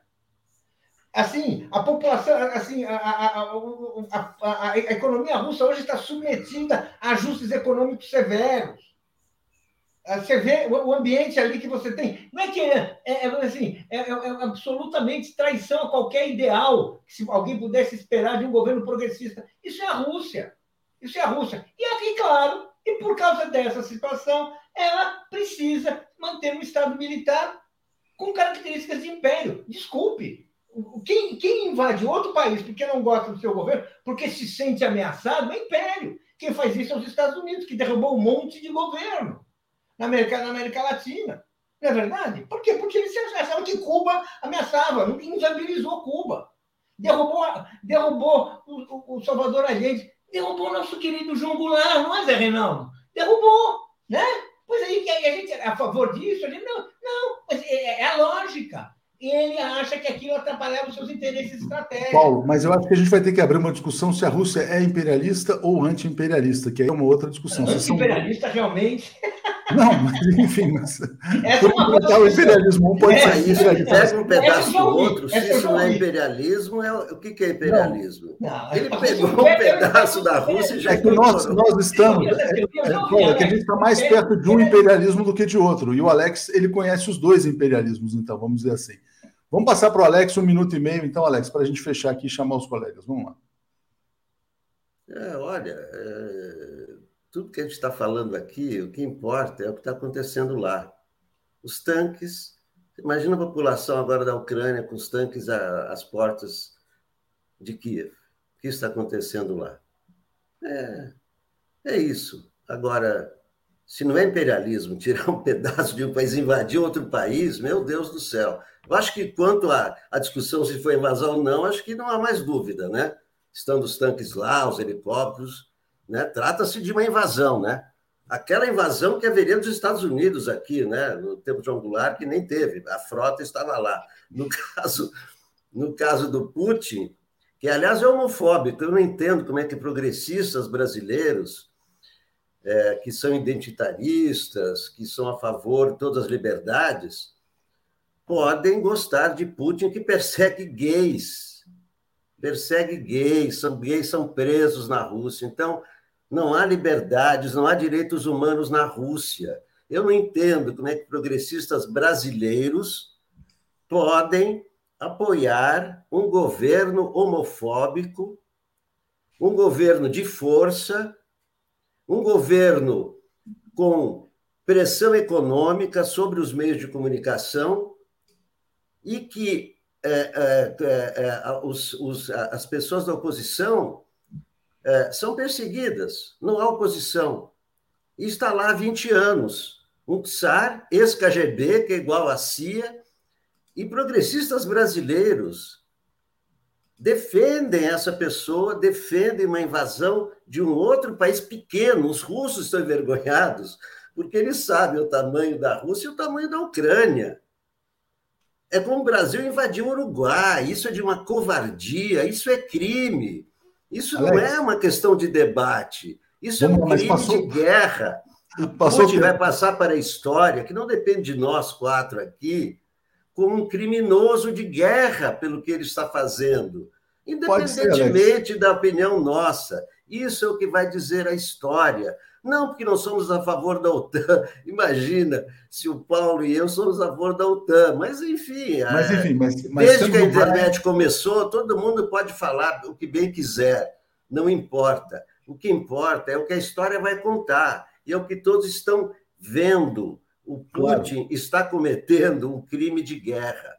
Tá. Alex, muito obrigado, muito obrigado, Paulo, muito obrigado, Zé Reinaldo Carvalho. Vamos seguir aqui com um bom dia. Valeu. Obrigado. Tchau. Vocês veem que esse, esse debate realmente gera discussões apaixonadas. Bom dia, Daphne, tudo bem? Bom dia, Léo. Bom dia, Brian. Bom dia, comunidade 247. Bom dia, Brian. Tudo em paz? Tudo em guerra, né? Tudo em guerra, tudo em guerra. Bom dia, Natália chegando aqui. Bom dia, Natália. Tudo bem com você? Bom dia, Léo. Bom dia, Brian, Daphne, a todos. Estava aqui assistindo o debate dos três. E fazia e... tempo.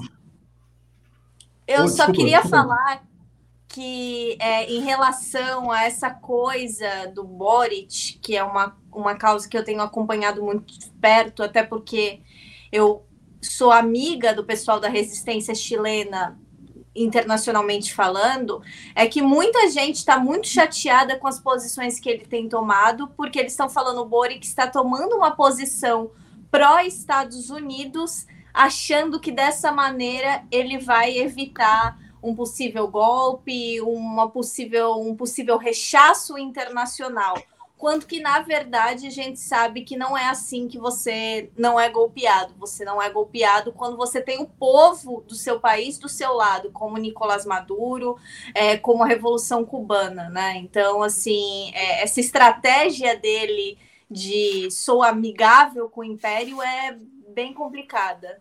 Com certeza. Deixa eu ler aqui, gente. Tem muito comentário ainda do debate da parte anterior. Eu vou ter que ler todos aqui e já passo para vocês.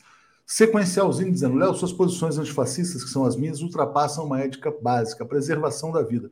Quantas vidas inocentes pagam por esse equívoco, né? Mas só reiterando que também nazistas estavam matando, né? É, Rossini, Paulo não sabe o que é guerra, decepção, Sonigote apoiando, Zé Neto. Os que são contra o Putin, que não é santo, queriam o quê? Que os Estados Unidos colocassem bases na Ucrânia? Luiz Hussein, que para dominar os governos utilizando-se de uma guerra de softwares, é, é, uso de softwares é justificável, a guerra explícita é apenas uma das formas, deplorável também. Rômulo Rocha dizendo, apoio Putin, vida longa, Putin, tema está dizendo, 2014 houve um golpe de Estado na Ucrânia, baixo neonazismo na Ucrânia, frente única internacional com Putin. Ana Luísa, Paulo, havia uma guerra por procuração na Ucrânia. Opositores ao governo foram queimados vivos em Odessa. Evandro Costa, assistir a TV 247 vale. Um debate em alto nível só se vê aqui. Próximo nível, blá blá blá de não intervenção é papo de quem não tem estrutura bélica, coisa de sul-americano. Tragam debatedores especialistas. Sonigote, se Hitler tivesse sido impedido, a Segunda Guerra não teria ocorrido. Brunão, velho, Putin está agindo em legítima defesa? Estados Unidos fez ataques híbridos? Se sim, Deus perdia. Carlos Baldijão, a Ucrânia perdeu sua soberania com o golpe nazista de 2014 com, com apoio de Obama e Biden.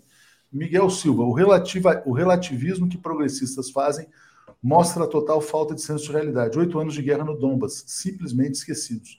Maria Auxiliadora, não sou nenhuma estudiosa da geopolítica, mas o debate saiu do rumo. O que tem que ser discutido é o avanço da OTAN e a perspectiva de se desenhar uma nova ordem mundial.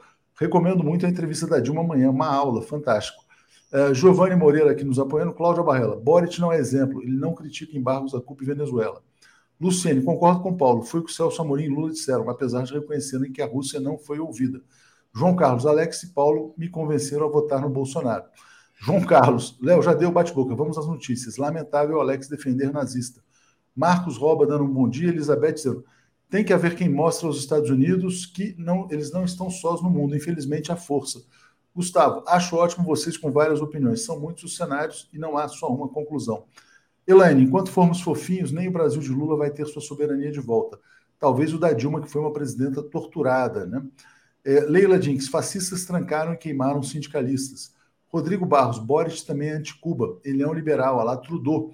É, Mário Pradal está dizendo que vai tomar Vonal é, com náuseas. Wagner Marcel dizendo então, as vidas em, em Donbass que o Zelensky tirou não têm valor? Pelo amor de Deus, gente. Custos estavam sendo massacrados.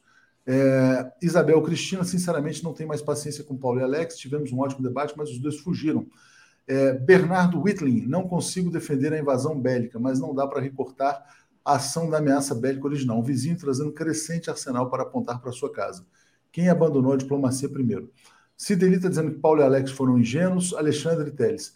Zé Reinaldo precisa conversar urgentemente com o Rui Costa Pimenta. Uh, Vitor Ministro está dizendo que o Rui também avisou muitas vezes sobre Boric. Cláudia Ricaldoni. Sugiro que Paulo e Alex assistam a entrevista com o Pepe Escobar. Iracema Moreira. Zé Reinaldo caracteriza o esforço do jornalista que estuda e se dedica à sua profissão. Obrigado, Zé.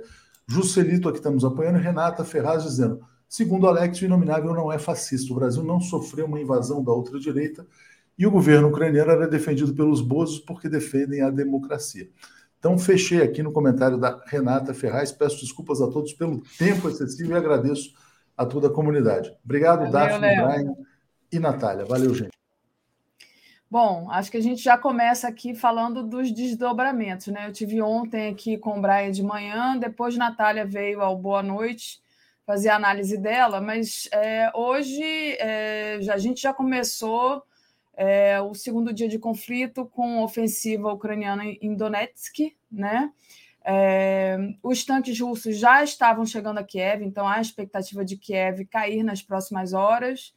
E aí queria saber é, como é que vocês estão vendo esse, essa, esse segundo dia de guerra, né? Então vou começar com você, Natália, depois eu passo para o Brian. Primeiras mulheres. Olha, Daphne, é, o que eu tô vendo e que está particularmente me incomodando, eu sei que eu falei sobre isso ontem no Boa Noite, é esse eurocentrismo é, do, dos supostos progressistas europeus estadunidenses que, durante todo esse tempo, ignoram todos os crimes de guerra cometidos pelo Império, todas as atrocidades que estão sendo cometidas na África, na Ásia na América Latina E agora está todo mundo, ah, não, eu vou protestar contra a Rússia porque o colonialismo, porque todo mundo virou especialista em anti-imperialismo. É, ontem uma notícia particularmente assim me bateu assim pesado a ponto de eu chorar de raiva que foi a Polônia dizendo que vai receber refugiados ucranianos. A Polônia tem uma postura extremamente xenófoba em relação a refugiados. Inclusive, quando teve a crise com a Bielorrússia, a Polônia colocou é, é, soldados na fronteira e estavam maltratando as pessoas que estavam buscando asilo. Eles estavam jogando canhão de água no meio do inverno europeu nessas pessoas. Pessoas foram assassinadas pelos soldados poloneses e agora todo mundo, ai não, vamos abraçar os ucranianos, coitadinho dos ucranianos. Não estou dizendo que os ucranianos não mereçam simpatia, mas essa simpatia seletiva é um problema. E aí a gente vai ver, por exemplo, ontem a Reuters fazendo live de protesto em Washington contra o governo russo. É, um jornalista, colega meu, Wyatt Reed, ele cobre todos os protestos que acontecem em Washington contra essas ofensivas militares que os Estados Unidos promovem, principalmente na África e na Ásia. E ele falou: Eu nunca vi nenhum membro da mídia corporativa indo nenhum desses protestos. E eu falo porque eu, for, eu vou em todos. As avenidas de Washington, aquela avenida na frente da Casa Branca, encheu de gente há uma semana atrás contra é, é, a, é, o bombardeio dos Estados Unidos na Somália que inclusive foi bombardeada novamente no dia que estava todo mundo chorando pela Ucrânia. Então, por que, que não tem ninguém falando sobre o que está acontecendo na Somália? Por que, que não tem ninguém falando sobre o bombardeio que aconteceu em Damasco também, na mesma noite que aconteceu é, é, o bombardeio na, na Ucrânia? Ah, mas a Rússia tem arma nuclear. Quem bombardeou Damasco foi Israel. Israel também tem arma nuclear e muito pior, porque ninguém sabe quantas armas nucleares Israel tem, porque Israel se recusa a receber o inspetor da ONU. É, é, então, assim, a gente está vendo esse mix de hipocrisia e de, é, é, é, é, de, de, de, excepcionalismos por parte não só da mídia, do establishment é, político, mas também desses movimentos progressistas que estão basicamente apontando isso não tem nada a ver com o movimento em si, porque a gente sabe que esse é um movimento de cunho racista, aquele All Lives Matter, todas as vidas importam, mas agora eles estão como basicamente dizendo: ah, não, as vidas ucranianas importam, mas as outras não importam. Então, assim, é, está me incomodando muito, estando no Norte Global, esse tipo de retórica. E essa questão da Ucrânia é muito interessante porque muitos países estão recebendo embaixadores ucranianos, a sua mídia corporativa, para falar sobre a situação, e eles estão desesperados, como eu bem ontem até lembrei no meu Twitter. Eu assisti uma entrevista na mídia portuguesa da embaixadora ucraniana pedindo na mídia portuguesa para que Portugal mandasse armas para a, a, para a Ucrânia. Então, ou seja, eles estão desesperados por ajuda. Então, é aquilo, né?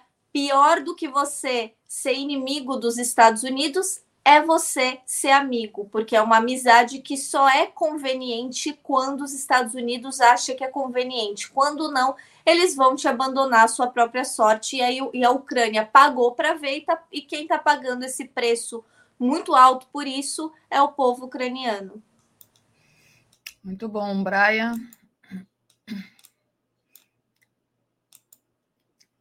Teu microfone está fechado. Começar falando uma coisa do Alex. Eu vi Alex sendo saco de pancadas.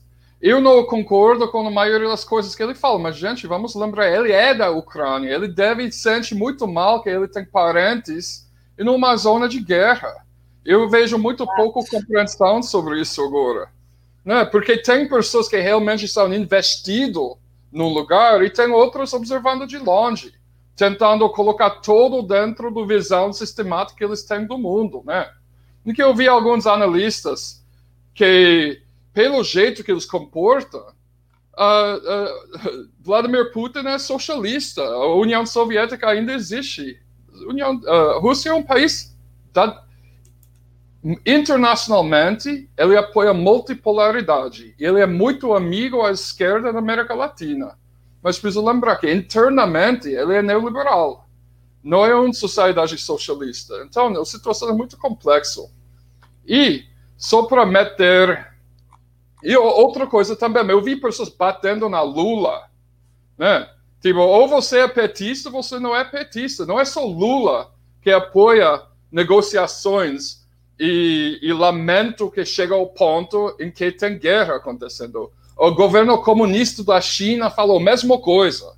Então, se você é alinhado com uh, o, governo, o Partido Comunista da China, veja que ele está falando. Então, minha opinião é idêntico a do Lula e do, da China, tipo, precisamos reconhecer todas as agressões sofridas pela Rússia, sofridas pelos descendentes de russos morando na Ucrânia, sobre ataque oito anos, e as ameaças de OTAN. Mas vamos torcer que esse conflito é resolvido rápido. Eu vou torcer também que eles conseguiram desmantelar o batalhão Azov nazista da Ucrânia, né? Mas só para pelo ponto de vista de argumento, né? Um, eu quero montar um argumento agora sobre por que, infelizmente, Estados Unidos e OTAN já ganhou esse conflito. Que é um argumento que algumas pessoas da esquerda estão tá formulando. Uh, deixa eu colocar essa coisa do nosso amigo Latuf na tela, né? Esse desenho, esse chart interessante cutucando a Rússia, cutucando a URSS acordou. Eu já vi vários jornalistas, olha, a URSS acordou, como está torcendo por um time esportivo e tal. Mas por que que os Estados Unidos estava cutucando esse urso? Né? É porque os Estados Unidos estava provocando.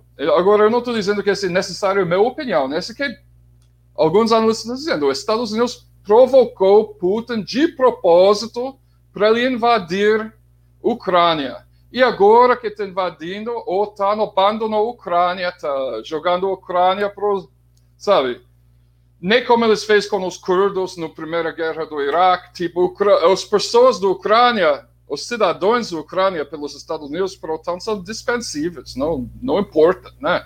Deixa, ninguém, o Zelensky reclama que ninguém está ajudando ele, claro, porque os Estados Unidos não importam deles. Estavam usando eles de massa de manobra, por quê? Uh, o principal disputa econômica dos Estados Unidos e Rússia era Estados Unidos tinha maior interesse de cancelar o gasoduto Nord Stream 2, que já foi cancelado. Estados Unidos uh, tem o objetivo de isolar Rússia, né? Economicamente falando. Conseguiu. Agora toda a Europa Ocidental está implementando, san implementando sanções contra a Rússia. E é muito ingênuo, eu acho que economicamente falando, é que a Rússia não precisa Europa Ocidental. Os valores das ações das empresas de armamento nos Estados Unidos valorizou muito. E eles são os, alguns dos maiores doadores de campanha ao Partido Democrata. Patrick Bond, que provavelmente é o acadêmico trotskista quinta coluna, eu vou dizer quinta coluna também, mais conhecido no mundo, que monta um grupo anti-BRICS faz 15 anos. Logo quando os BRICS estava começando, ele já criou um grupo chamado BRICS from Below. Ele está comemorando, ele está dizendo que ah, esse é o, uh, o último prego no caixão dos BRICS, porque Índia e Brasil está colocado numa situação super complicada em relação à Rússia, por causa do fato que eles querem manter boas relações com o Ocidente. Né? Então, tem várias razões porque você pode arguir. E também, finalmente, OTAN tem uma nova justificativa para aumentar gastos, para fortalecer a OTAN. Olha o risco, olha esse maníaco, esse segundo Hitler que ele está chamando Putin, quando de fato ele, é, para mim, é, é, é mais admirável do que um Joe Biden ou Boris Johnson, né? Mas o OTAN está falando isso. Então, nesse oba-oba de torcida para time, uh, é, para mim, que muitos, principalmente homens acima de 50 anos, fica torcendo para um lado numa guerra como se fosse time de futebol, eu acho que muitas pessoas estão tá falando do coração. É né? claro que todo mundo quer ver o império estadunidense cair. E, e tem muita pessoa que, vamos dizer, estão torcendo para a Rússia aqui, porque a Rússia é o, o, o, o país menos imperialista, uh, mais, um, como se fala, mais uh, fraco economicamente. Na época do Lula e Dilma, o, o, o PIB da Rússia era menor do que o Brasil, o PIB da Rússia é mais ou menos o tamanho do PIB da no... cidade de Nova York. Entendeu? Então tem muito pessoa, tipo, esperando que dá certo. Eu acho que a situação de guerra é muito volátil. Eu lembrei a ocupação, a invasão estadunidense do Iraque em 2002. Eles chegam no Bagdad em um dia, tomam Bagdad. Algumas semanas depois, George Bush coloca uma bandeira enorme atrás dele, dizendo ganhemos, já terminemos, e os tropas ainda estão tá lá. Então, é muito volátil. Esse argumento que eu levantei pode ser que o tempo comprova que está totalmente errado. Mas eu acho que vale a pena também parar e, e pensar um pouco. Porque, tipo, não tem ninguém na Ucrânia defendendo a Ucrânia agora. É, cadê a OTAN? A OTAN estava muito grande, tinha presença enorme. Agora Putin, uh, os tropas russos entram e todo mundo some. É, é, isso mesmo. Chegam no Kiev em dois dias. Não tem, sabe, uh, um resistente de OTAN. Então, ele está deixando isso acontecer, eu acho que é de propósito. Agora, eu estava falando com um amigo jornalista russo, porque tem, tem várias opiniões espalhando. Tem outro que essa é a primeira, que Putin vai também começar invadir todos os países ex-União Soviética. Né? E tem um outro argumento, que esse é o fim do OTAN, tudo isso, que também o tempo pode comprovar isso de verdade, né?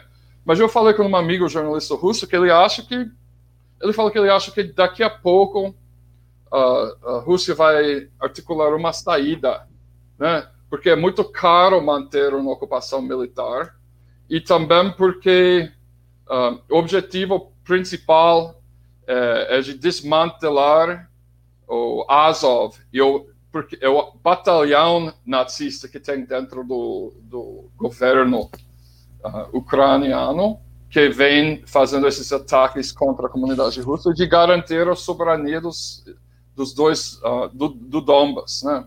Então vamos ver. Eu espero que uh, Rússia age de uma forma melhor do que os Estados Unidos, que tem a tendência de entrar num país e passar 20 anos lá matando pessoas geral para manter os preços das ações e armamentos altos. Só queria apresentar esse uh, contra-argumento.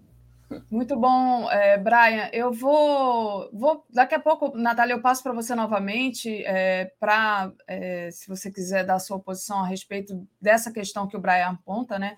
Até como, ah, então agora é um argumento para fortalecer mais a OTAN, jogar mais dinheiro e, e também, é, enfim, todas as questões que ele levantou aí, mas eu queria aproveitar e agradecer o pessoal aqui que está acompanhando a gente. A gente está com uma audiência novamente recorde, então agradecer a todo mundo e pedir para o pessoal, por favor, deixar o like. O Luiz Carlos Breviglielli é, diz que gosta das posições de Brian e Natália. A gente tem muito superchat aqui para ler, então peço um pouquinho de paciência para vocês. Ontem a gente não deu conta de ler os superchats, hoje eu vou tentar ler mais ou menos aqui.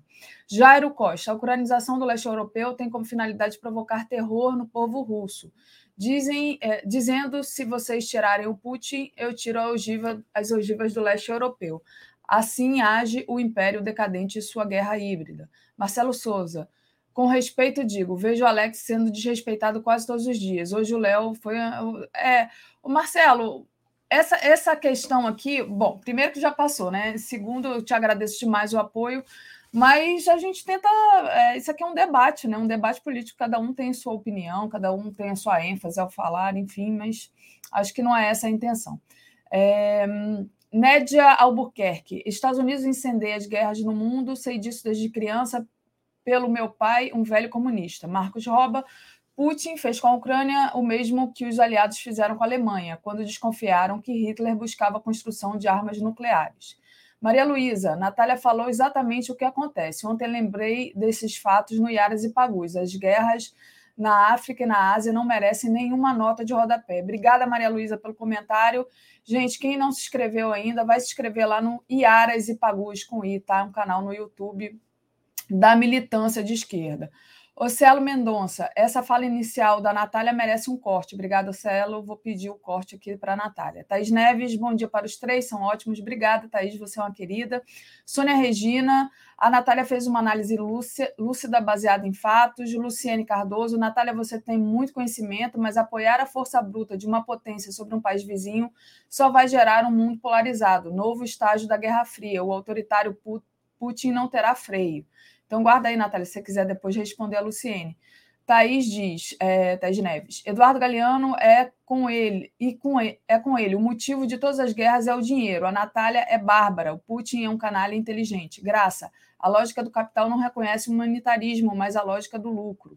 Sérgio Ricardo, é, fazendo uma crítica aqui para Alex e Paulo, já passou. Maiara Silva, com todo respeito também, Alex e Paulo, então já foi também. O Rodrigo também, falando de Alex e Paulo, o Sérgio Ricardo contribui aqui com a gente. Ismael também fazendo uma, uma crítica ao Alex e Paulo, já passou. Pedro Tortello, grande Brian, grande Natália, gosto muito das análises dos dois. Dalton Gael também faz aqui, é, manda aqui uma contribuição, e o resto eu acho que já foi lido. Ah, Donise dizendo, excelente artigo do Juca Simonar no 247, muito bom mesmo. Quem puder, vai lá ver. Obrigada, Donise. Natália, passo para você agora. Eu só queria dizer que eu não defendo é, o Putin, eu não defendo nenhuma guerra. É, eu, como uma admiradora dos princípios da, do movimento não alinhado, como uma boa latino-americanista, eu faço das palavras. Eu tenho lido muitos discursos de Fidel Castro na, nas conferências no movimento não alinhado, e Fidel Castro falava é, que nós, do sul global, dos países em, é, em, na época eram subdesenvolvidos, agora em desenvolvimento, né? Não é mais correto falar dessa maneira. Nós temos as nossas guerras para batalhar, que são guerras históricas, a guerra contra a fome, a guerra contra o racismo estrutural, a guerra contra todas essas chagas que nos foram deixadas pelos processos de colonização e de imperialismo, né? Mas, dito isso, é uma coisa que é muito interessante dessa de toda essa questão não foi eu defender o Putin, não, não, não, não defendo, eu estou solidária, eu digo sempre, solidariedade não é um cardápio, você não escolhe para quem você vai apoiar ou não quando você está sendo solidário a um povo que está sofrendo ataques é, que foram provocados pela decisão de poderosos. Até porque, como uma pessoa comunista, eu acredito sinceramente que guerras só servem para matar e oprimir a classe trabalhadora. Então, obviamente, eu não sou favorável a, a nenhuma guerra. Então, assim, é... ah, eu só queria responder porque eu fico muito brava. Isso é uma coisa que eu nunca consigo ser profissional quando alguém reclama, fala é, calúnia sobre a história do comandante Castro e alguém está falando é, Fidel Castro contra o racismo estrutural. Sim, Fidel Castro, em 1983, na, na, na convenção do movimento não alinhado, ele se gabou de que o governo cubano tinha conseguido é, é, é, é, fazer uma coisa que não historicamente nunca tinha acontecido em Cuba, que era a posição, a alta posição de mulheres, de pessoas pretas, de pessoas de origem é, indígena dentro do governo cubano. Então, é, é, é, a Revolução Cubana preza por igualdade e não ignora o racismo e não é, é, finge que não aconteceu. A Revolução Cubana luta e sempre lutou pela igualdade. É, e eu só queria dizer que, em relação a essa questão da Ucrânia, eu estou achando muito interessante essa movimentação de pessoas e de lideranças políticas, principalmente, que agora, de repente, se tornaram né, os bastiões de, de da, da, luta, do, da crítica imperialista. Eu queria ler aqui, antes de eu falar o nome dessa pessoa, é, um, um tweet que disse. Ontem à noite, a Rússia lançou um ataque descarado contra o povo da Ucrânia, em violação do direito internacional e dos princípios básicos da decência humana. Eu escrevi uma declaração sobre o que isso significa e o meu repúdio a toda essa situação. Quem escreveu isso foi Barack Obama. E nós, brasileiros, sabemos o peso né, que a administração do Obama teve é, na, nossa, na nossa realidade atual, na nossa. É, é, é no que está acontecendo agora no Brasil e o que vem acontecendo desde dos movimentos de desestabilização do petismo no governo do Brasil.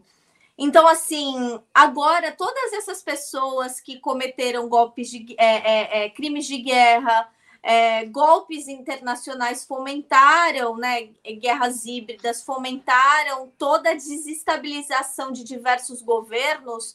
Agora tá todo mundo, ah, não, coitadinhos, a gente é, é, é tem que ser solidário e a gente tem que. Eles estão revertendo é, essa, é, essa percepção que, apesar de mínima, ainda existia até em certos setores da mídia convencional do país, de, de que essas pessoas foram extremamente prejudiciais e criminosas para muitos povos do mundo. E agora eles estão usando essa situação da Ucrânia, que foi escalada também por eles, que também é, é, eles também têm o sangue do povo ucraniano nas mãos deles, porque quem empurrou todo esse conflito com a Rússia, quem provocou, quem é, é, é ameaçou a Rússia primeiramente foi o Ocidente, foi é, todos esses poderes que agora viram as costas para a Ucrânia, que anunciou hoje de manhã que vai colocar vai dar arma para todo mundo que quiser ter uma arma, inclusive para menores de idade, ou seja, estão colocando crianças para lutar. Não que isso a Rússia também não faça isso, que outros países em guerra também não façam isso, até porque ontem eu vi umas fotos de meninos soldados russos que haviam sido capturados, aqueles meninos não devem ter mais de 18 anos. Então, quer dizer, é, é muito absurdo que a gente não está percebendo o principal desse conflito, que são essas vidas que estão sendo ceifadas e perdidas porque esses poderosos estão brigando. Então, independente, eu não tenho um lado, é como eu digo, eu sou uma pessoa desse movimento não alinhado. Enquanto essa é, é, é, briga não chegar aos meus, a, aqueles que eu considero é, é, é, caros, ou seja, o, os povos do sul global, eu não vou tomar um partido político em relação a isso, de é, concordar com lado X ou lado Y, mas eu sempre estarei do lado do povo que está sofrendo. Muito bom, Natália. Brian, já passo para você. Deixa eu só agradecer aos superchats que estão chegando aqui em grande quantidade. Então, obrigada a todos que estão colaborando com a gente aqui. É, já estou com o David aqui na sala de espera, mas ainda vou passar para vocês falarem é, uma última, fazer uma última rodada.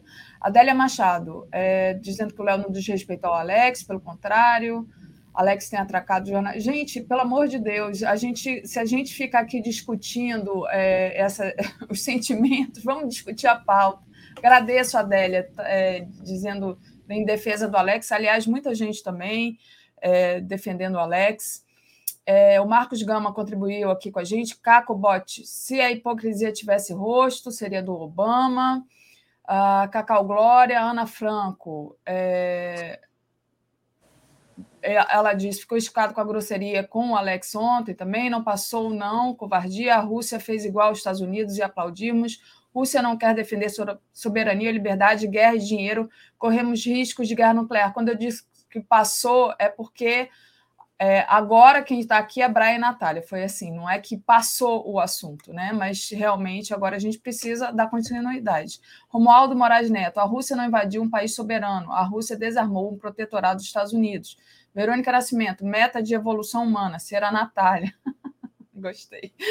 Clarindo Pádua, concordo com o Brian. Interesse da indústria bélica pro, produzem essas outras guerras. O capitalismo cria guerra. Leila Dinkins. Natália argumenta cientificamente. Cutícula de Peixe diz que Khrushchev já teria resolvido a parada. Ah, eu acho que é isso. Acho que o resto eu já li, todos aqui também são de outros assuntos que não vêm, não, não condiz aqui com a pauta. Mas queria passar para uma última rodada pra, com vocês. É, o Brian é, levantou essa bola de que todo mundo agora está largando, né? Tá, está todo mundo nas redes e no, nos meios de comunicação é, condenando a Rússia, né? Mas ninguém realmente, de fato, é, vai lá defender a Ucrânia. Então, desse largar a mão, virou até meme né? na, na internet, largar a mão da Ucrânia. Como sugestão, se vocês quiserem comentar. É, ainda é, tem a questão do Assange, né, Natália, que a gente tem que falar. Então, eu vou passar para uma última palavra do Brian, se ele quiser comentar mais alguma coisa sobre Ucrânia e Rússia e, enfim, toda essa situação de crise. E depois eu trago aqui a questão do Assange para a Natália comentar e a gente encerra. Fala, fala Brian. Sim, uh, se eu não consigo fazer a minha segunda parte da minha fala, minha primeira parte vai ser completamente descaracterizado. Então, eu ah, preciso então, falar um pouco agora sobre a questão dos nazistas, né? Porque, lembrando também, o movimento não alinhado meteu em muito guerra.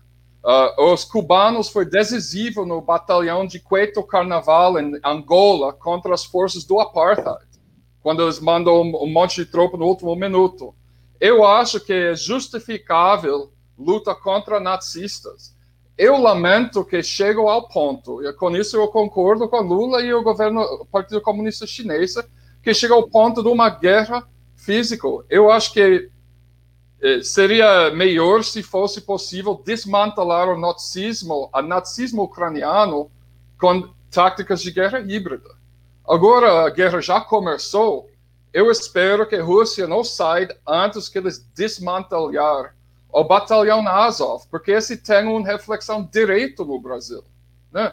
E vamos lembrar também, eu acho que isso é estupidamente relevante, que quando eles tentaram passar uma resolução no ONU, alguns meses atrás, uh, tornando crime apologia para nazismo, os únicos dois países que montam um argumento defensor do uh, conceito libertário estadunidense da direita, do, do livre expressão, uh, a favor do defesa dos nazistas, foi os Estados Unidos e Ucrânia. O batalhão Azov não é apenas que são militares que são racistas, que têm tendência racista, né? Uh, eles fazem aquele uh, saudação nazista no dia a dia do batalhão, que resultou no expulso daquele cara do, do Jovem Pan. Esse é como ele saudar um batalhão inteiro, recebendo do Estado ucraniano. Eles são um batalhão salariado do exército eh, ucraniano, mas também eles têm um movimento social ligado com eles, né? E uma coisa que eles mais gostam de fazer e sair na rua e bater em mulheres feministas quando eles tentam fazer manifestações. Né? Eles também matam o povo Roma, coloquialmente chamam cigano no Brasil, às vezes matam, vai nos campos, matam. Eles tocam fogo em 41 sindicalistas, né? E, eu, e Ucrânia é o único país no mundo onde é claro que todos os países têm problema de supremacia, supremacistas brancas e nazista, nazismo está voltando. Ucrânia é o único governo no mundo que institucionalizou nazismo como parte do seu governo. O assessor principal das Forças Armadas em geral é um dos ex-líderes do Azov. Tem colégios militares, tem escolas militares onde eles apenas mudou o nome do Azov uh, por um outro nome para continuar a receber dinheiro de fora. Né? Então, eu concordo com o governo russo e com Vladimir Putin que é muito importante denazificar a Ucrânia. Principalmente que a Rússia, onde morreu 20 milhões de pessoas nos mãos dos nazistas, no Guerra Mundial II, não deve gostar do fato que tem nazistas armados matando pessoas da etnia russa, que montam uma ideologia nazista que diz que russos não são brancos. Os russos são um tipo de judeu, é um pessoa asiático, é não branco e deve ser exterminado. Que esse que vem, eles vêm fazendo faz oito anos no Donbass, né? Então, eu acho que esse problema é muito sério. Tipo, eu não estou a favor da guerra. Se tem qualquer outra maneira de, de não entrar nele. Ok? Eu preferia ver, tipo, mais pressão russa contra a OTAN, para a OTAN forçar, se eles querem apoio, sei lá, do, para forçar eles desmantelar o Azov, mas não fez. Lembrando que o Azov faz recrutamento no Brasil. Em 2018, eles foram flagrados convidando neonazistas brasileiros gaúchos em sete diferentes cidades para vir lutar com eles contra os russos dentro da Ucrânia, no Donbass. Né? Uh, que dizem que ele já treinou em combate, em técnicas de combate contra os russos, 17 mil neonazistas dos Estados Unidos, do Brasil, da Europa, para preparar eles para montar uma guerra racial. Né? Eu, eu acho que é super importante eu não, eu, desculpa que estou falando demais, eu sei que eu fiz do programa, mas de registrar. Não, eu acho que é muito importante o que você está falando, sim, e, e, vale muito a pena. Que vale, tipo assim, agora, já como ele está lá, Uh, eu só espero que a Rússia consiga desmantelar e faz esse exorcismo de nazismo da Ucrânia. Né? Agora já começou. Antes seria, eu iria apoiar uma tentativa, mas eu sei que a Rússia vem faz oito anos tentando fazer isso pacificamente e não deu certo. Fazer Vocês acham que isso vai durar muito? Quer dizer, o Léo hoje mais cedo falou, ah, é, quando as tropas chegando a Kiev, né? Será que que vai se eternizar, que eles vão ficar lá com essas tropas ocupando? Vocês acham que isso vai ser rápido? Como é que vocês veem isso? Uma curiosidade minha aqui. Natália? Olha, Daphne, é, nesse momento é difícil saber. Eu acredito que, é, em questão a uma ocupação à Ucrânia, eu não sei como a Rússia, se a Rússia pretende fazer isso.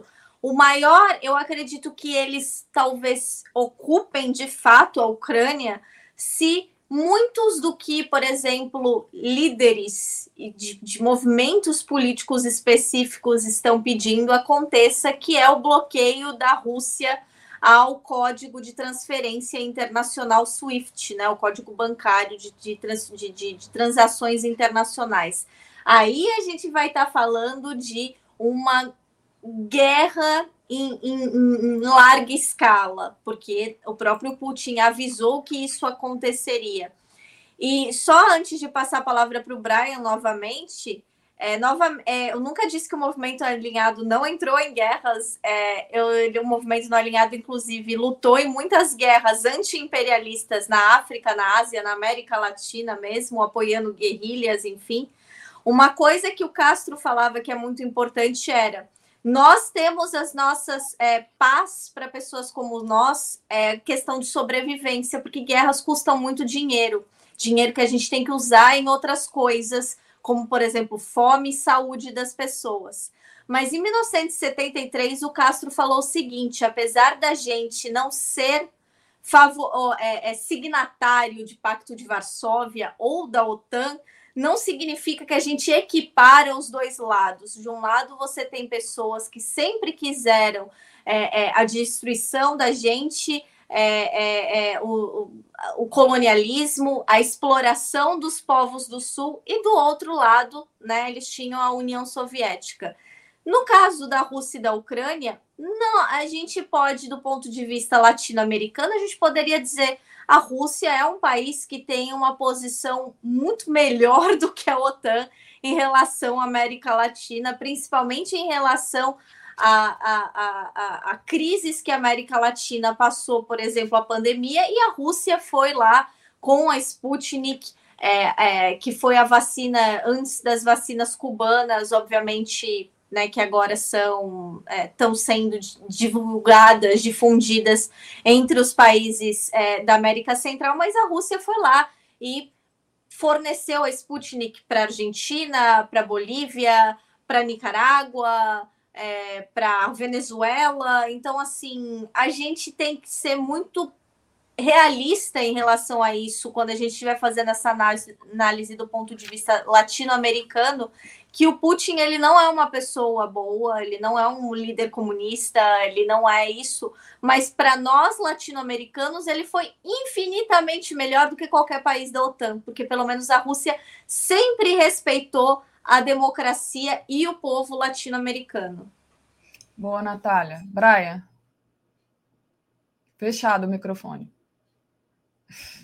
Obrigado, Natália, por esclarecimento. No calor do conversa, talvez eu mal interpretei que você estava fazendo, falando do movimento não, não alinhado. Eu acho que a gente deve fazer uma globalista sobre isso um dia no futuro.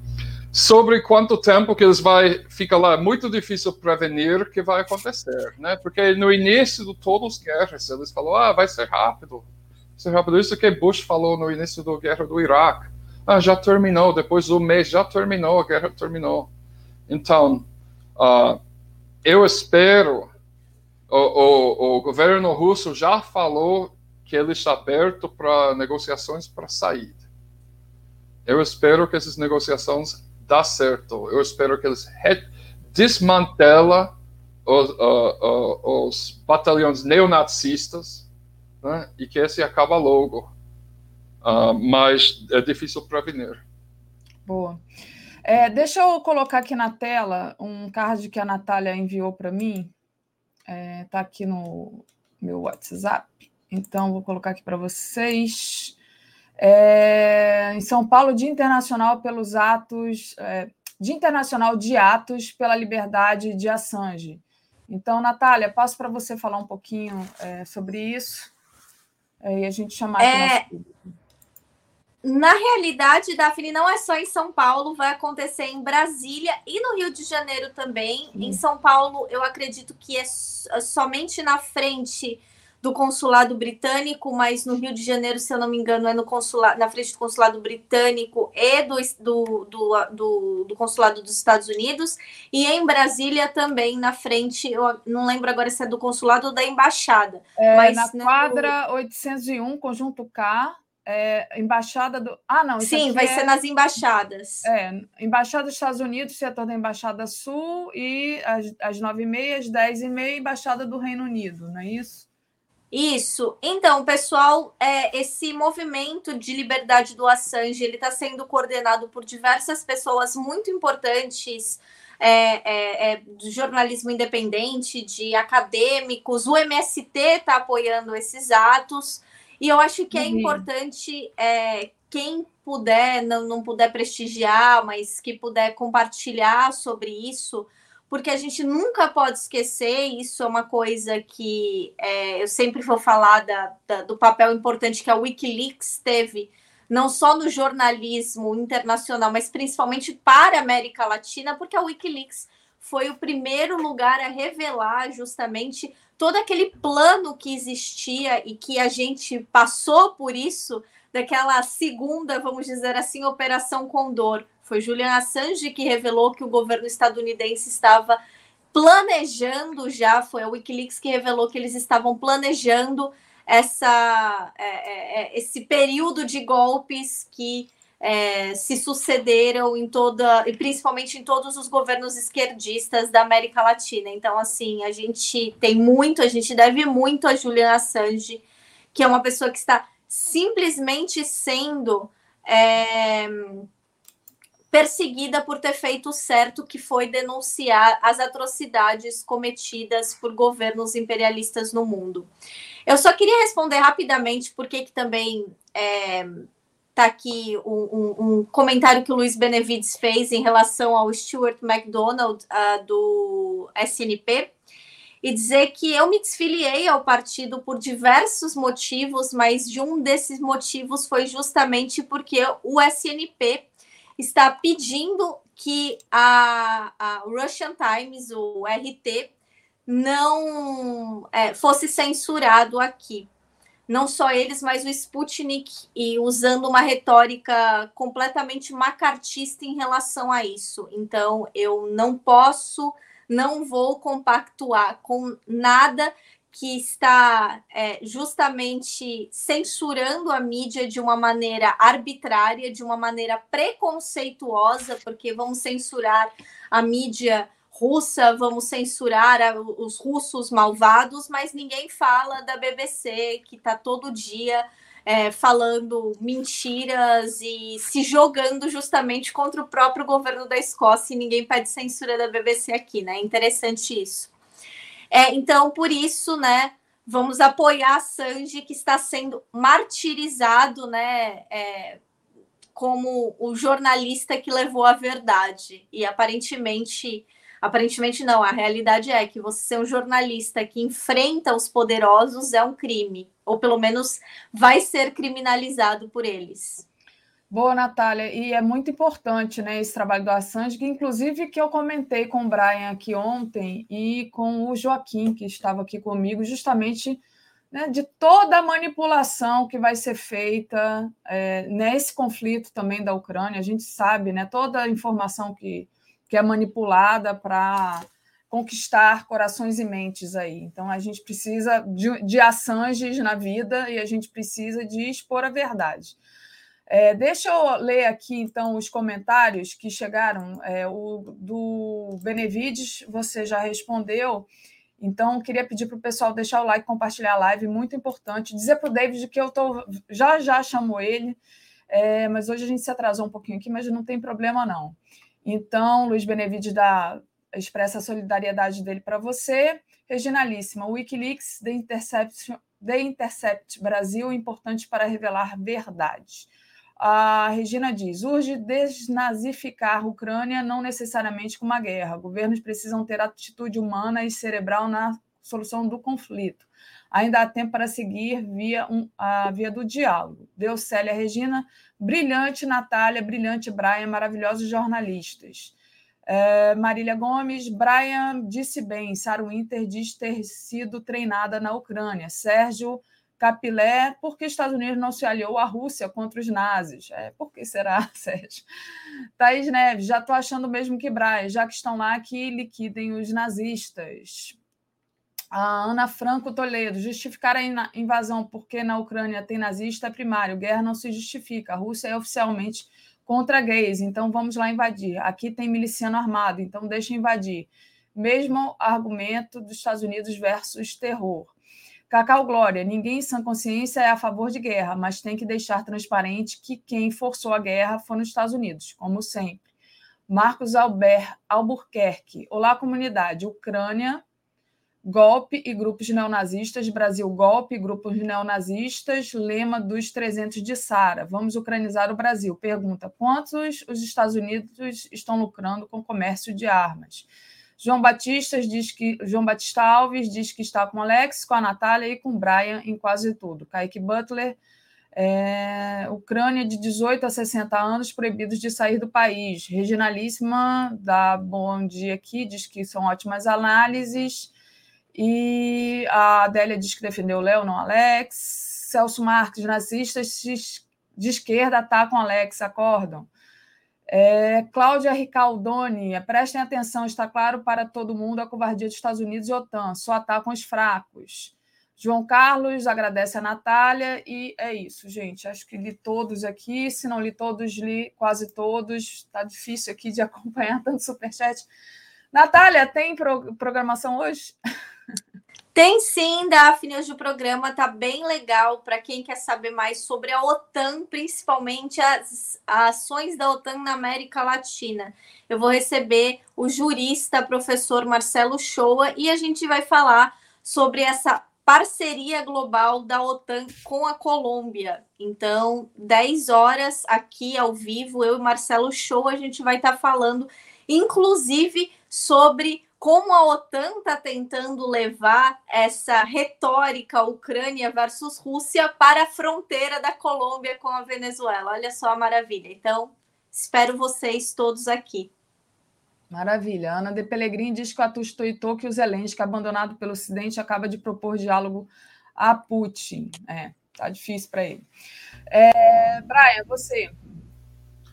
Ah, tá difícil, deve ser difícil ser um comediante ruim de televisão da direita e tentar entrar em político. Presta atenção, Danilo Gentili, né? Porque Zelensky é o Danilo Gentili da Ucrânia, né? Agora presidente. Agora vem na mundo real, fica difícil. E com isso, bom fim de semana para todo mundo. Para você, Daphne, para você, Natália, e para todos os telespectadores. Legal, obrigada, gente. É, deixa eu ler aqui o último comentário do Sérgio. Eu já li, Sérgio, você mandou de novo, mas obrigada. Ele pergunta por que, que Estados Unidos e Rússia não se alinharam contra os nazistas. Porque são inimigos, né? Deixa eu trazer aqui o nosso querido que acab... tinha acabado de cair, David Bacelar. Você me mata do coração. Bom dia. Bom dia, Davi. O navegador ele fechou mas eu consegui abrir aqui de novo. Bom dia a todos e todas que estão conosco aqui no Bom Dia 247. Muito bom. Bom, David, eu acho que a pergunta né, básica de hoje para você é: bom, a gente tem esse conflito nessa guerra na Ucrânia, o que, que isso tem a ver com o preço do petróleo? O que, que isso afeta o Brasil? O que, que isso afeta a Petrobras? É, a gente sabe que tem tudo a ver mas eu queria que você explicasse, desenhasse para a gente. Passo para você, David.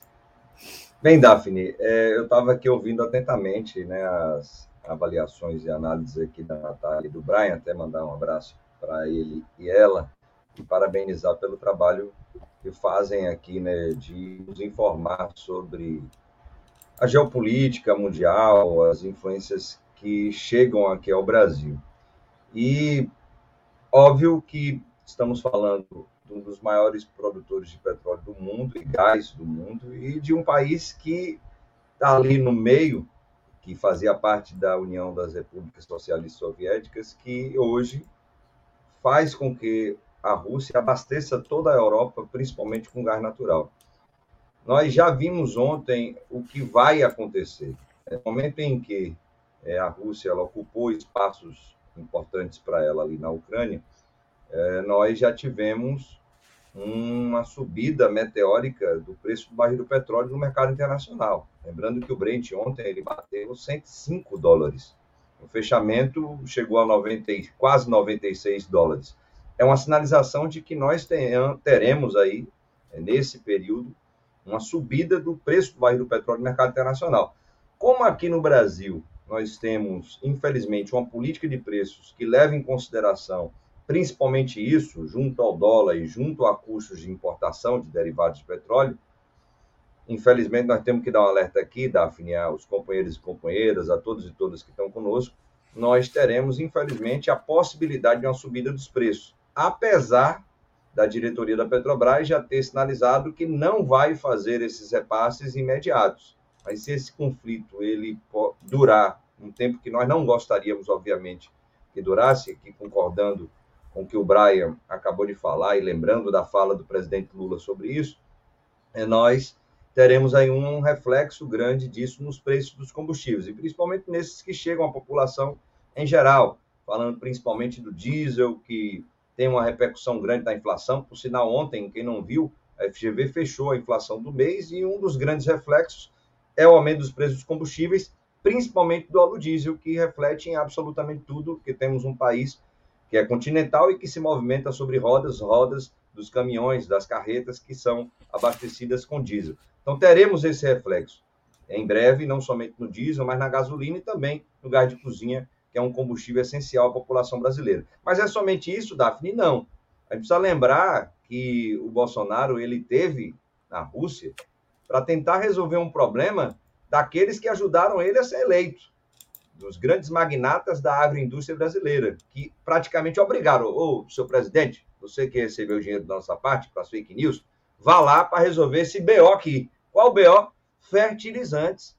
A Rússia disse, já tinha dito antes, que não irá exportar fertilizantes nitrogenados para país algum do mundo até abril, para abastecer seu mercado interno. Nós nem tínhamos isso ainda, havia ameaça. Agora nós temos esse conflito estabelecido e lembrando que o Bolsonaro ele foi à Rússia. Ele mexeu com os brios dos Yankees. Os Yankees já apertaram as Forças Armadas brasileiras. O Capacho, que ajudou Bolsonaro a bater continência né, para a bandeira norte-americana, estamos falando aqui do Mourão agora, ele já deu a sinalização que Washington mandou dar aqui ao presidente.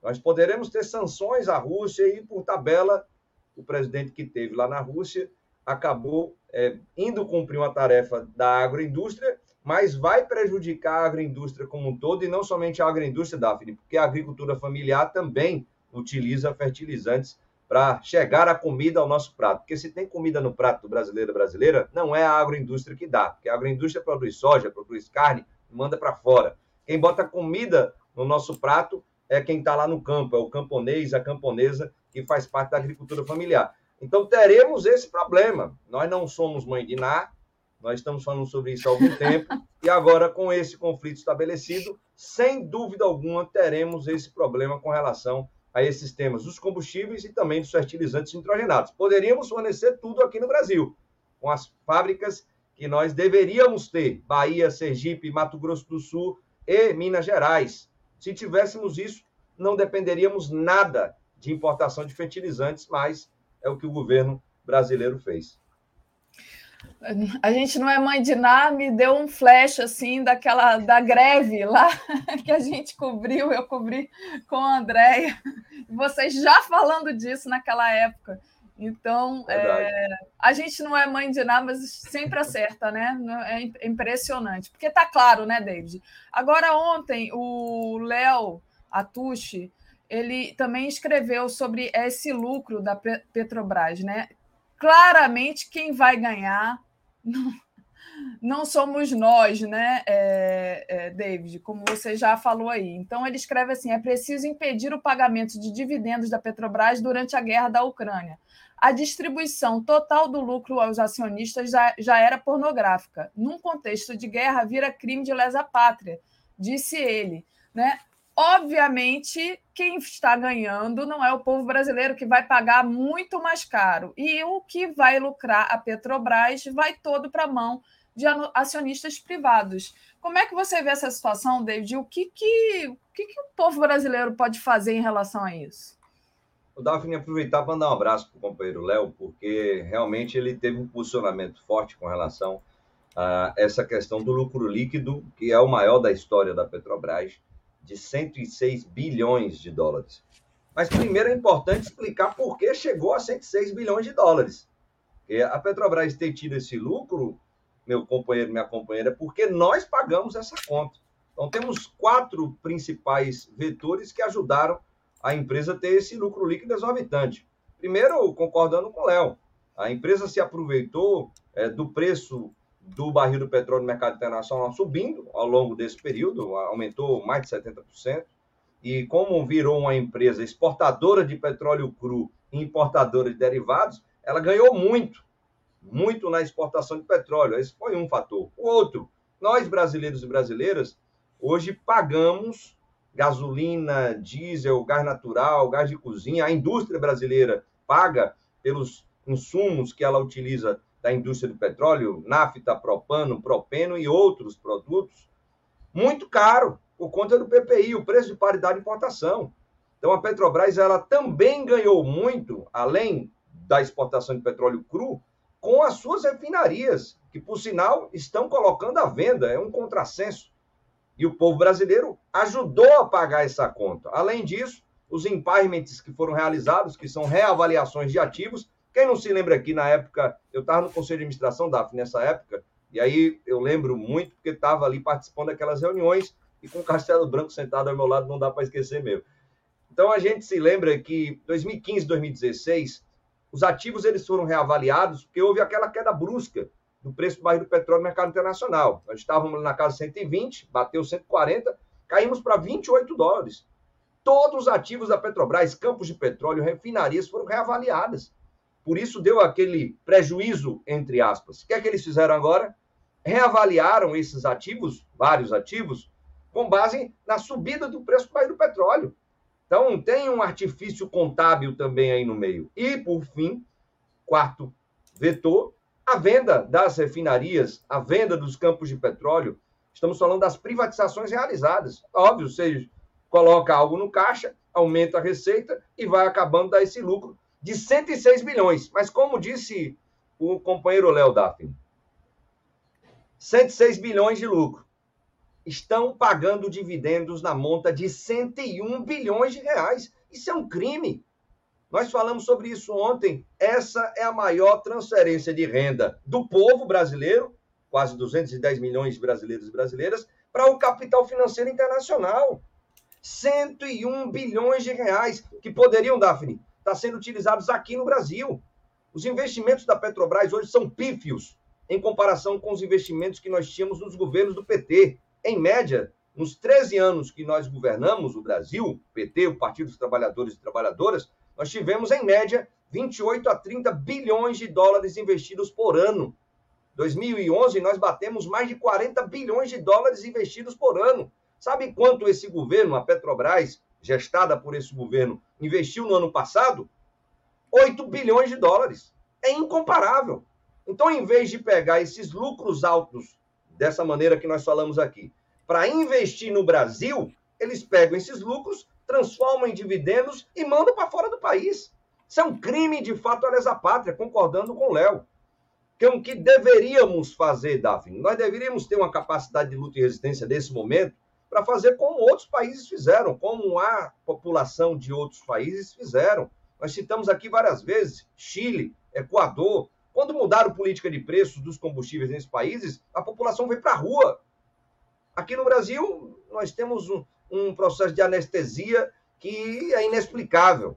Apesar das tentativas de mobilizações, de greves, de manifestações nas ruas que nós fizemos, mas ainda não tivemos, e entendemos que a pandemia atrapalha também muito nisso, um processo de mobilização popular gigantesco para pressionar o governo a acabar com o PPI são 100 bilhões de reais transferidos, 101 bilhões de reais transferidos para acionistas. É um crime. Boa parte disso, estamos falando, Daphne, de 47 bilhões de reais desses 101 bilhões transferidos para onde? Literalmente para fora do Brasil, para acionistas principalmente dos Estados Unidos da América do Norte. É, um, é uma vergonha, mas mudaremos é um isso com fé em Deus no ano que vem.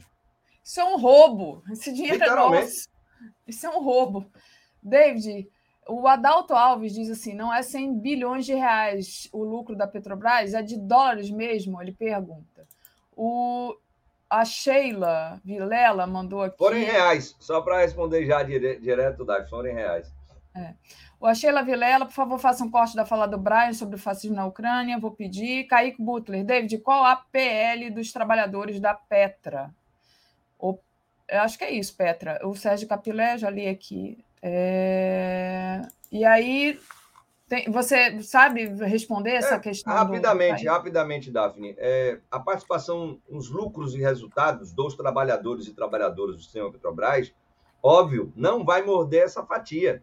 Nós já estamos falando dos 106 bilhões do lucro líquido que a Petrobras teve, dessa forma que nós aqui explicamos, 101 bilhões está indo para dividendos nós, trabalhadores e trabalhadoras, teremos uma participação nos lucros e resultados no máximo igual a uma remuneração que nós temos. Então, é, esse foi um processo, por sinal, complexo que nós tivemos negociação coletiva. É, em 2020 ainda, Daphne, quando nós fechamos um acordo sobre PLR, mas a condição é, de negociação para esse tema, participação nos lucros e resultados da Petrobras, não foi aquilo que nós, obviamente, gostaríamos, o que seria ideal e o que já tivemos, por sinal, nos governos do PT. O nosso acordo era muito melhor. Hoje ele foi prejudicado devido à conjuntura nacional, internacional e à correlação de força estabelecida, principalmente durante essa pandemia. David, queria te agradecer demais pela análise de hoje e dizer que a gente torce muito por essa resistência e espero que a gente consiga se organizar aí e tentar impedir de alguma forma que, poucos acionistas privados fiquem com o lucro da Petrobras, que é nosso. Obrigada, David. Daphne, o que está posto agora em fevereiro é o processo eleitoral. Lula está dizendo que ele vai abrasileirar o preço dos combustíveis, ele vai abrasileirar a nossa querida Petrobras. E, por sinal, tinha uma garota propaganda que era Yankee, né, de fora do país, e que aqui não tinha nada a ver conosco, que nós fizemos questão de fazer um contraponto, trazendo, por sinal, é, uma outra companheira falando sobre o tema, de com o nosso sotaque brasileiro, né, nas, na, nos, nas várias regiões desse país continental. Mas venceremos essa eleição e mudaremos essa realidade. Daphne Umbrezo, um beijo para você. Um beijo aí para Peraí, peraí, não sai não. Deixa eu só, antes de imaginar, trazer uma pessoa aqui só para ela te dar um oi. Oi, bom dia. Bom dia, comunidade da TV 247. Bom dia, Daphne. Bom dia, David. Como vai? Estou aqui, aqui, ouvindo e lembrando exatamente da nossa, né, da nossa ocupação. É demais, né, é, Daphne? A gente estava lá também. Estavam juntas conosco. Exato. E era Fafem, não é? Tá aí. Exato. Tá aí, tá aí. fertilizante, exatamente. Precisando agora. Um Valeu, beijo, Obrigada. Beijão. Falou, beijão. Tchau, tchau. É, hoje a gente vai estar aqui, então, eu e Andréia, para trazer a Sinara. Bom dia, Sinara. Bom dia, bom dia, Daphne, bom dia, Andréia, bom dia a todos e todas. Legal, Bom então dia, sextamos aqui, sextamos. É. Vamos relaxar, né, gente? Porque a vida tá tão dura. Eu tava Relaxar é uma palavra que não existe. Eu tô com isso aqui, meu, assim, tão tenso, sabe? Porque ontem foi muito tenso, né, Andréia? Sabe, eu abri aqui, quer dizer, o Léo abriu às 5 horas da manhã, TV 247, e a Andréia praticamente fechou. Só não fechou porque depois teve o Conde, né? A Andréia fechou o dia em 20 minutos e imagino que Sinara também deva ter trabalhado muito ontem é, com essa questão do, do conflito lá da Ucrânia. Não sei Eu se fiquei a gente... acompanhando, fiquei acompanhando. acompanhando. É, então, assim, muito tenso, muito ruim, né? Um, um... Por mais que a gente saiba que todos os argumentos estão ali ao lado da Rússia, a gente não quer guerra, né? Façam, façam amor, não façam guerra. Me deu vontade de falar isso hoje quando entrei no Bom Dia, mas eu vou ser apedrejada aqui. Mas é complicado. A gente sabe que os argumentos estão a favor da Rússia, mas a gente sabe que são vidas de pessoas que estão ali, que estão sofrendo, né? A questão das pessoas que estão tendo que sair agora. Eu discordo que os argumentos estejam a favor da, a favor então, da fala. Rússia. Olha só, é, eu estou enxergando aí um movimento muito esquisito. Tem um movimento muito esquisito aí. Por que, que a extrema-direita está apoiando essa ação na Ucrânia? Qual a razão para o Putin, o, o, o, o Trump, o Steve Bannon, agora minha amiga Nina Lemos, que mora na Alemanha, disse que o Partido Fascista da Alemanha também está apoiando a invasão da Ucrânia. Pode ser que esteja uma coisa nova se desenhando aí. Eu não botaria minha mão no fogo pelo Putin de jeito nenhum. Para ele mudar de lado e se alinhar à extrema-direita. E aí, se for assim? Sabe, eu achei excelente a postura do Lula e do Celso Amorim. Né? O Celso Amorim foi bastante duro, condenou a ação da Rússia uh, na Ucrânia, falou que era um erro e que era um ato ilícito. E o Lula também foi bastante duro nas críticas. É, provavelmente eles sabem coisas que nós não sabemos. Tem algum movimento acontecendo aí nos bastidores, e eu fico muito apreensiva com o fato uh, do Faquin ter falado em hackers russos atacando o sistema eleitoral brasileiro. Sabe? Então, assim, eu acho que a gente automaticamente se alinhar à Rússia e ficar do mesmo lado que o Trump e o Steve Bannon, eu acho, sinceramente, Daphne, um jogo bastante perigoso nesse momento. Não, é, é bom você trazer esse ponto de vista. É, quando eu digo que os argumentos estão ao lado da Rússia, né, a, gente, a gente vem acompanhando a, a história, né? A gente sabe que isso tudo é consequência de uma guerra híbrida que atingiu é, ao mesmo tempo a Ucrânia e o Brasil também lá desde 2013. A gente sabe de toda essa manipulação. Então, por isso que eu falo que tem muito argumento ali é, em favor é, da Rússia, mas claro que todos os argumentos aqui são válidos. Vou passar para a Andréia é, André, o que, que você pensa, como é que você viu ontem também essa posição bem lembrado da Sinara, do Lula, do Celso Amorim, que são pessoas bem experientes, inclusive Celso Amorim, né, o, maior, o melhor, maior e melhor diplomata. Falo, passo para você. primeiro que eu concordo, eu acho que é, a, a via tem que ser a negociação, então acho que o Lula é né, certíssimo enquanto candidato, mais ainda, ele não teria outro caminho senão né, levantar esse caminho, o, ponto central, que é o diálogo, né? Ponto. Agora, cenário, eu concordo, e, e aí acho que é o problema pior da guerra híbrida é isso, quer dizer, até ontem é, nós tínhamos ali um, Estados Unidos, que tinha o Biden, que poderia vir a ser um candidato à reeleição, mas praticamente o que ele fez ontem, ele entregou, né, no meu ponto de vista, ele acabou entregando a possibilidade da volta do Trump. E a guerra a híbrida ela é isso, ela abre o oportunismo, né? e, e esse oportunismo da extrema-direita ele é rapidamente absorvido. Né? Então, acho que é nesse sentido que a gente tem que ficar atento mesmo, porque o jogo está sendo jogado, né? literalmente. Eu tô de orelha em pé, viu, Andréia? Porque eu tô achando muito esquisito tudo isso. Tô achando é. estranhíssimo, né? É, porque existia, desde a época da eleição do Trump, uma, uma, uma, a direita liberal dos Estados Unidos apontava uma ligação dele com Putin, né? apontava. E muita gente dizia que era teoria da conspiração. O próprio Glenn Greenwald sempre é, disse que, que era uma invenção da imprensa liberal. Aliás, estou até curiosa para ver o que, que o Glenn vai dizer desse alinhamento automático da extrema-direita ao Putin. O fato, nós temos alguns fatos. Bolsonaro não se manifestou. Bolsonaro não se manifestou, Bolsonaro não condenou. Os pré-candidatos à presidência condenaram, o Bolsonaro não. Por quê? O que, que tem por trás disso? Eu, uh, eu, sinceramente, não comungo de uma certa posição da esquerda de, de achar que o, que, o, que o Putin é de esquerda. Ele nunca deu nenhum sinal nesse sentido. Ele nunca deu. E aí, uh, ontem eu estava vendo por que, que o Bannon. Eu estou vendo aqui que tem gente uh, criticando o identitarismo, né? Aquele papo aí. Uh, e as pessoas sempre acham que o identitarismo é uma, é uma luta lateral, né? Lateral. Eu acho que é um erro isso, né? Já disse várias vezes, eu acho que esse ponto do identitarismo é uma questão central. O que, que o Steve Bannon elogia no Putin? Ele elogia no Putin, segundo ele, o fato da Rússia só ter dois gêneros. Ah, na Rússia só tem dois gêneros. Ah, na Rússia não tem identitarismo.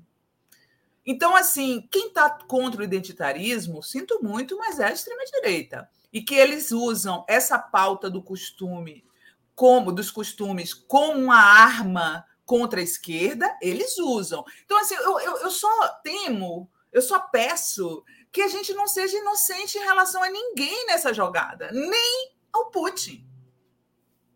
Não concordo com você, Sinara. Acho que não dá para ser inocente, não dá para acreditar que o Putin é de esquerda. A gente né, só consegue olhar também que, é, que existe o imperialismo, existe uma, uma contraofensiva ali, um, um avanço da OTAN, um, digamos assim, uma tentativa de empurrar o poder da Rússia para o cantinho. Né? Então eu acho que isso tudo já foi debatido aqui. Não queria nem debater muito isso com vocês, não. Queria dar uma mudada de pauta, porque a gente está muito aqui nisso. Né? Enfim, acho que nós, nós três aqui não somos especialistas em geopolítica, a gente não tem nem que. Tanta gente aqui já comentou isso, acho que a gente pode mudar um pouco a pauta. Queria, queria primeiro, né, falar um pouco sobre o, o Brasil agora, né? Uh, nem combinei isso com vocês, não, mas tem uma matéria no Brasil 247 que é sobre a questão da campanha do Lula, né? O Randolph parece que quer aproximar o Lula da Marina Silva e, e diz que isso é um sonho do movimento Lula no primeiro turno, né? Então é, como é que vocês veem essa. Bom, primeiro o Randolph, nessa semana que passou, ele foi chamado para coordenar a campanha do Lula, abrindo mão ali da candidatura dele. Como é que vocês veem essa, essa questão? Vocês acham que a Marina pode aceitar isso, vai aceitar que o Randolph vai conseguir esse objetivo? É, como é que vocês estão vendo? Né? O, claro que a gente está imerso aqui há dois dias nessa questão da guerra, mas esse avanço de, dessa tentativa de já costurar o Lula para uma, uma vitória no primeiro turno, sendo que a gente viu aí duas pesquisas nessa semana, uma criticada e a outra não tão criticada, mas que a campanha do Lula meio que estagnou, né? Então, passo para você. Vou começar com o André e depois passo para você, Sinara. Isso. Olha, Daphne, é, com relação a Marina Silva, a gente tem que lembrar que, primeiro, ela tem uma trajetória política com o PT, ela tem uma trajetória com o Lula. Né? Eu, é importante a gente compreender que teve um golpe, esse golpe teve uma participação da esquerda. Eu acredito e acho que é o momento dessa esquerda voltar né, fazer essa aliança com o PT. Então, eu acho que é importante ter a Marina Silva, assim, ali como uma aliada. Ela, ela tem uma. Independente da gente né, ter suas críticas, que ela não aparece, né? Enfim, ela foi muito criticada durante todos os, os problemas que ocorreram nas mineradoras, com, né, decorrente das mineradoras em Minas Gerais, não teve uma fala é, muito forte logo quando aconteceu, depois ela se pronunciou. Mas, independente disso, e você vê que não é uma vontade somente do Randolph, né? é uma vontade do Cristóvão Buarque, que são pessoas que estavam ali no golpe. Então, se nesse momento a gente tem uma tendência né, de aglutinar a esquerda em prol Lula, eu acho extremamente importante, não é? Eu acho importante. Sinara? Ah, eu fui das primeiras a defender a, a, as pazes com a Marina, viu? Eu acho que é, nesse momento, quanto mais gente ao redor do Lula, melhor. É um ótimo sinal para quem é, teve críticas à, à, parte ambiental dos governos do PT, porque existem, essas pessoas existem, estão no campo de esquerda, né? Quem foi crítico a Belo Monte. Uh, então, e, e, o resto da, da, da, sociedade, mesmo até a tal direita liberal, que vê com bons olhos a questão uh, ambiental, mesmo que seja, como fala é, green, green capitalismo, né? Green capitalismo, mas o fato é que ela atrai esses votos eu, eu sou uma entusiasta de que o Lula atraia quanto mais gente, melhor. E acho uh, que chegou o momento de fazer as pazes com a Marina. A Marina é magoada com aquela campanha que o João Santana fez contra ela em 2014, com certa razão, tá? Dou razão à Marina nesse aspecto e acho, eu, eu adoro essa, essa história da aproximação e, e digo que fui uma das primeiras a falar sobre isso. Muito bom. Agora, eu queria conversar com a Sinara aqui, André, porque na quarta-feira eu estive com a Sinara.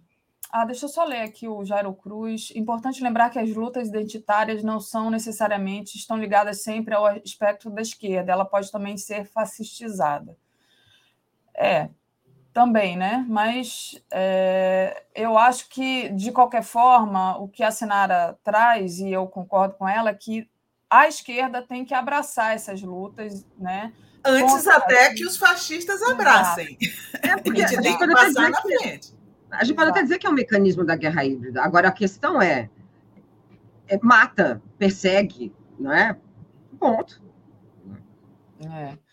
É, eu só quero dizer aqui que, apesar da grande audiência que a gente tem aqui, hoje eu estou meio com a tolerância zero a ataque, né? Então, se for xingar, se for é, adjetivar nossas participações aqui, eu vou sair cortando, tá? Vou ter que ser rápida hoje aqui. Hoje é sexta-feira. Deixa eles xingarem, deixa eles xingarem.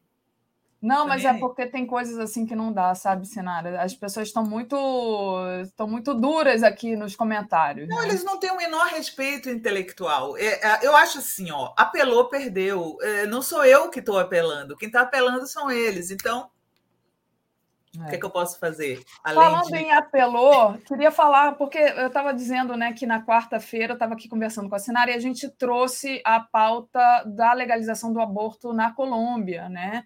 E aí é, muitas pessoas se resolveram, muitos homens brancos, é, ricos, de classe média, resolveram opinar sobre os úteros de nós mulheres. Inclusive o Sérgio Moro, né? Que o Sérgio Moro, até o Coronel Siqueira, ele, ele tirou uma onda no, no, no Twitter dizendo: Nossa, mulheres, como vocês sobreviveram até hoje sem a opinião do Sérgio Moro sobre, é, sobre essa questão do aborto, né? Então, queria que vocês falassem um pouco sobre essa porque Moro parece que não tem o que falar, né? Ele se posicionou também sobre o conflito na Ucrânia. Queria que vocês falassem aí um pouco sobre essa figura do Moro. Deixa eu só ler aqui, Tânia e Yasmin, finalmente falar do Brasil, mesmo sendo importante o cenário mundial. Às vezes parece que no Brasil nada acontece. Muito bom. É, obrigada, Tânia. É exatamente isso. Eu queria separar, hoje a gente até avançou um pouquinho no tempo, né?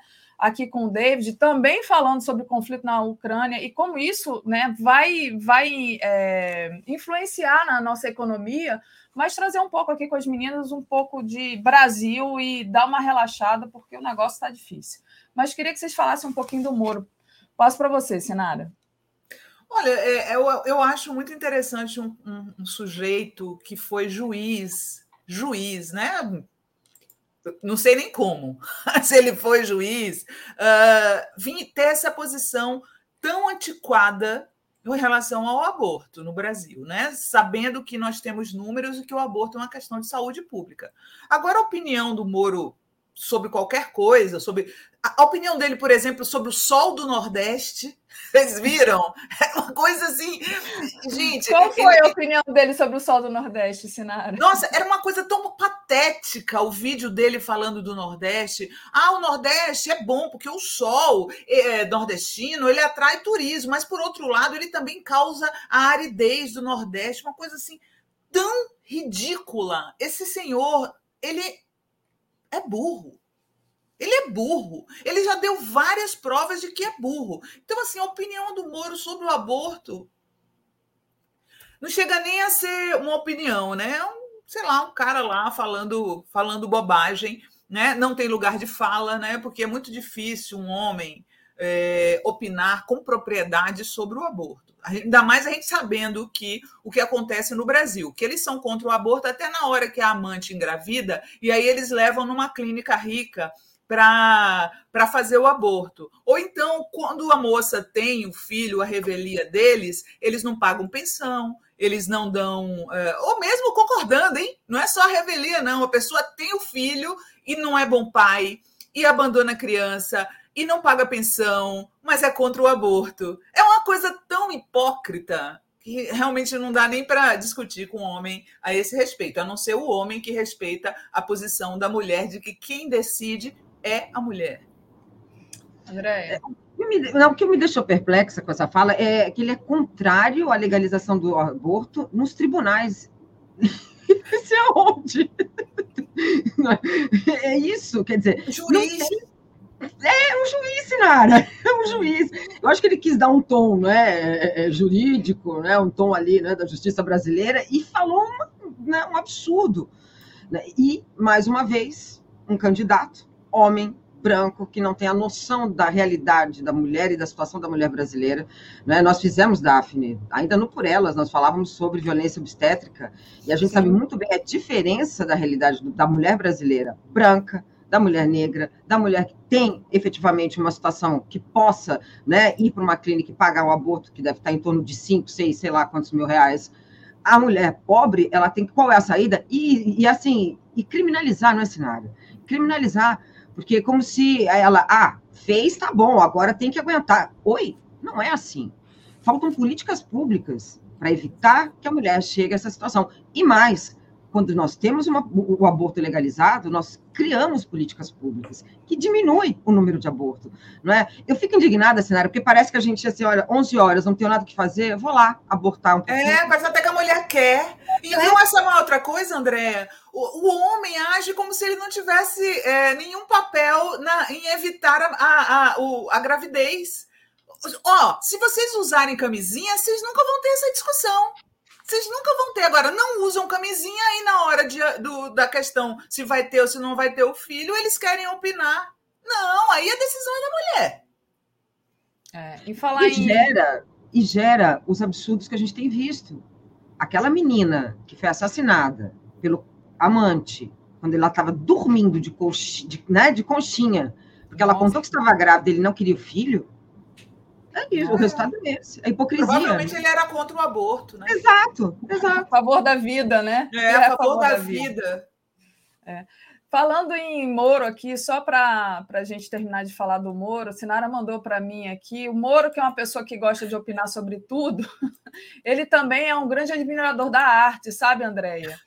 E a pessoa que escuta Edith Piaf, né, um grande admirador da cultura, da arte, da música, ele foi visitar também a Pinacoteca de São Paulo. Então, a André, ele está ali querendo, né, é, surfar em todas as ondas. E aí a, a Sinara me mandou esse Twitter do Moro, porque ela escreveu sobre a Semana de Arte Moderna também, né? Vou até abrir aqui, vou passar para você, Sinara, é, falar um pouco sobre o seu artigo, enquanto eu vou trazendo ele aqui.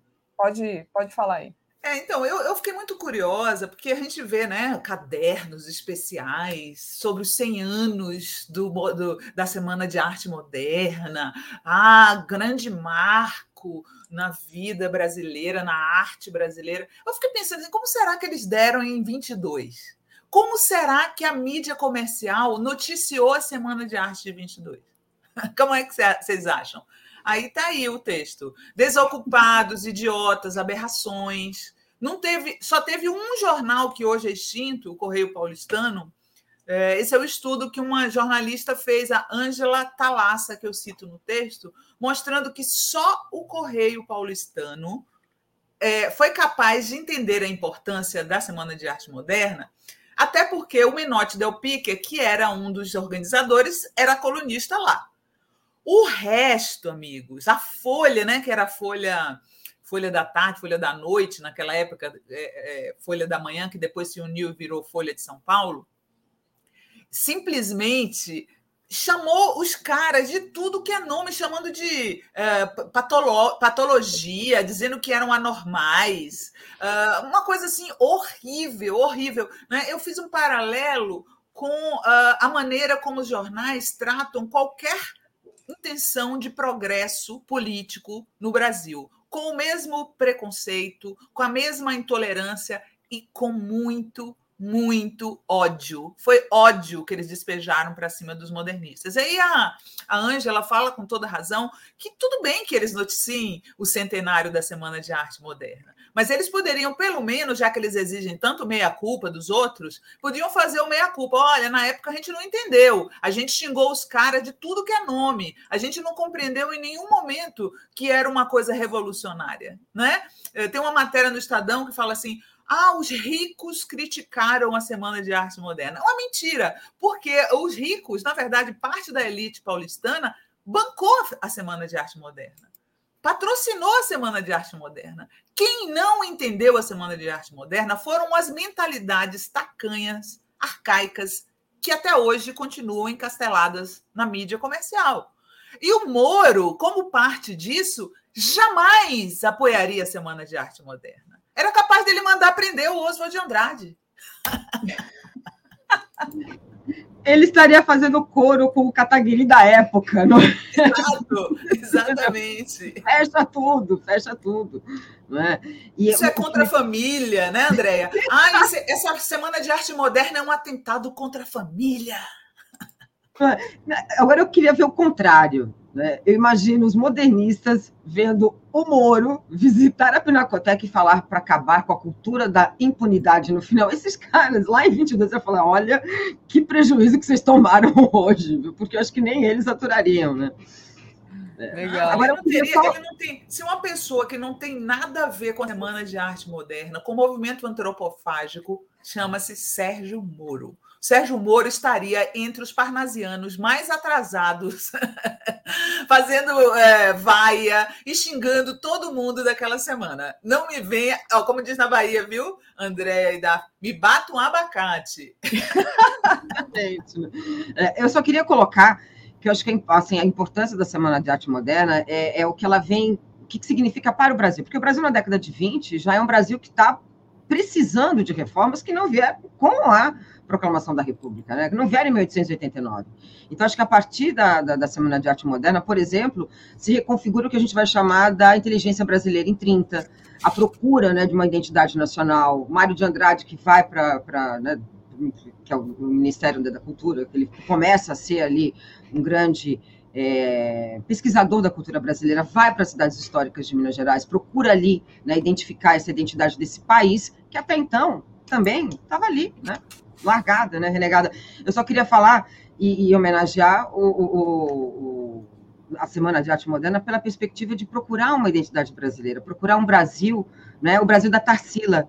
Não é? Eu acho que é esse Brasil que a gente precisa encontrar. Acho que é isso. Nossa, o, o, Monteiro Lobato publicou cinco anos antes da semana, porque a semana não aconteceu de uma hora para outra, né? Ela vinha uh, nessa. O, movimento, o manifesto antropofágico, por exemplo, é de anterior à semana. E, e, a, e o Monteiro Lobato publicou nas páginas do Estadão um artigo contra a Anitta Malfatti, que é uma coisa horrorosa, horrorosa. Chama ela de idiota para pior, entendeu? Então, assim, é, é muito interessante como a imprensa brasileira, desde sempre, a, a, chamada grande imprensa, sempre esteve do lado do atraso. Do atraso. É impressionante. E que já vivia sob censura. Exato. Na década de 20. Né? Exatamente. Deixa eu agradecer aqui ao Cássius André Machado, que enviou um superchat para gente aqui. Bom dia, meninas. Grande bancada hoje com a nossa Malévola do Bem e as super Malévola do Bem sou eu. Andréia. Tamo juntos. É... Então, obrigada aí para o Cássius André Machado. As superpoderosas somos eu e Andréia aqui, as personagens. Meninas, é Queria falar com vocês é, também um assunto que acho que você comentou no seu Twitter, né, Sinara? Aqui, da Vera gente, Fischer? Da Vera Fischer, que eu achei muito legal, queria ter comentado na quarta-feira, e acabou que não deu tempo da gente comentar, porque a gente estava uhum. comentando coisas sérias, né? Mas isso é sério, gente, isso é sério. A libido de mulheres mais velhas. Você fez um comentário, porque a, a Vera Fischer deu uma declaração, uma reportagem da UOL, né? Então, ela deu uma declaração que causou ali bastante repercussão. E passo para você. Ah, a Rosângela está perguntando aqui, Sinara, sobre o seu artigo, sobre a Semana de Arte Moderna. Está no Socialista Morena. Gente, vocês têm que ler o Socialista Morena, vocês têm que assinar o Socialista Morena. Vão lá, eu abri aqui, Rosângela, vai lá assinar tem, o Socialista Morena. Tem, pelo menos, ó, eu estou conseguindo colocar pelo menos dois a três artigos por semana lá, né? Uhul! É uma luta, mas eu consigo. Porque é tudo muito. É muito. Não tem repetição de matérias, né? Tudo exclusivo e dá trabalho, né? Dá trabalho fazer essa pesquisa. Eu mesmo saí pesquisando, além da pesquisa da Ângela Thalassa, eu pesquisei as páginas dos jornais, né? Procurando coisas. É, tem inclusive citação ao livro do ao livro do Fernando Moraes, que o Chateau teve a mesma posição. Essa semana de arte de vocês vai ser, no máximo, uma semana de secos e molhados. é muito, é muito louco como a, a, pouca, pouca visão, né? A pouca visão da imprensa. Mas, bom, mudando do assunto aí para. Uh, ah, me impressionou muito essa história da Vera Fischer, porque uh, o UOL uh, fez uma matéria dizendo assim: a Vera Fischer, aos 70 anos, diz que ainda tem desejo sexual. E aí depois eles fizeram uma suíte, né? Que é suíte, gente, é uma matéria repercutindo a outra, tá? Uh, eles fizeram uma suíte a essa matéria, explicando por que, que a Vera Fischer, aos 70 anos, tem libido. Eu achei assim incrível, incrível, porque é, eu nunca vi uma matéria dessas relacionada a um homem de 70 anos. Eu nunca vi. Eu nunca vi. Uh, nós temos aqui, mesmo no nosso campo, uh, Lula, Zé de Seu, Zé de Abreu, tem o Antônio Fagundes, tem o Zé Maia, todos eles têm mais de 70 anos. Vocês já viram alguma matéria dizendo assim: ah, o Zé Maia ainda tem desejo sexual aos 70. Ah, o Lula ainda tem desejo sexual aos 70 e poucos. Não tem. Não tem, porque é considerado normal o homem ter desejo sexual. Agora, a mulher ter desejo sexual, você tem. Ah, meu Deus, onde vamos parar? e a parte mais legal, na verdade, da entrevista da Vera Fischer é que ela fala que está sozinha e que tem o orgasmo dela. Então, ela tira a necessidade de ter um homem ao lado para ter um orgasmo. Sacou? Isso sim é uma, uma isso sim é o título da matéria. Que é, tanto faz para o homem para a mulher, tá, gente? Não estou falando que é exclusivo da mulher, não. O homem também pode ter seu orgasmo sem necessidade de ter uma mulher do lado. Né? Então, assim, você está casado ou você é solteira e você está dizendo assim, nossa, né? Tô com desejo, tô com tesão, aí você vai esperar por outra pessoa para ter o seu orgasmo, podendo se virar sozinha?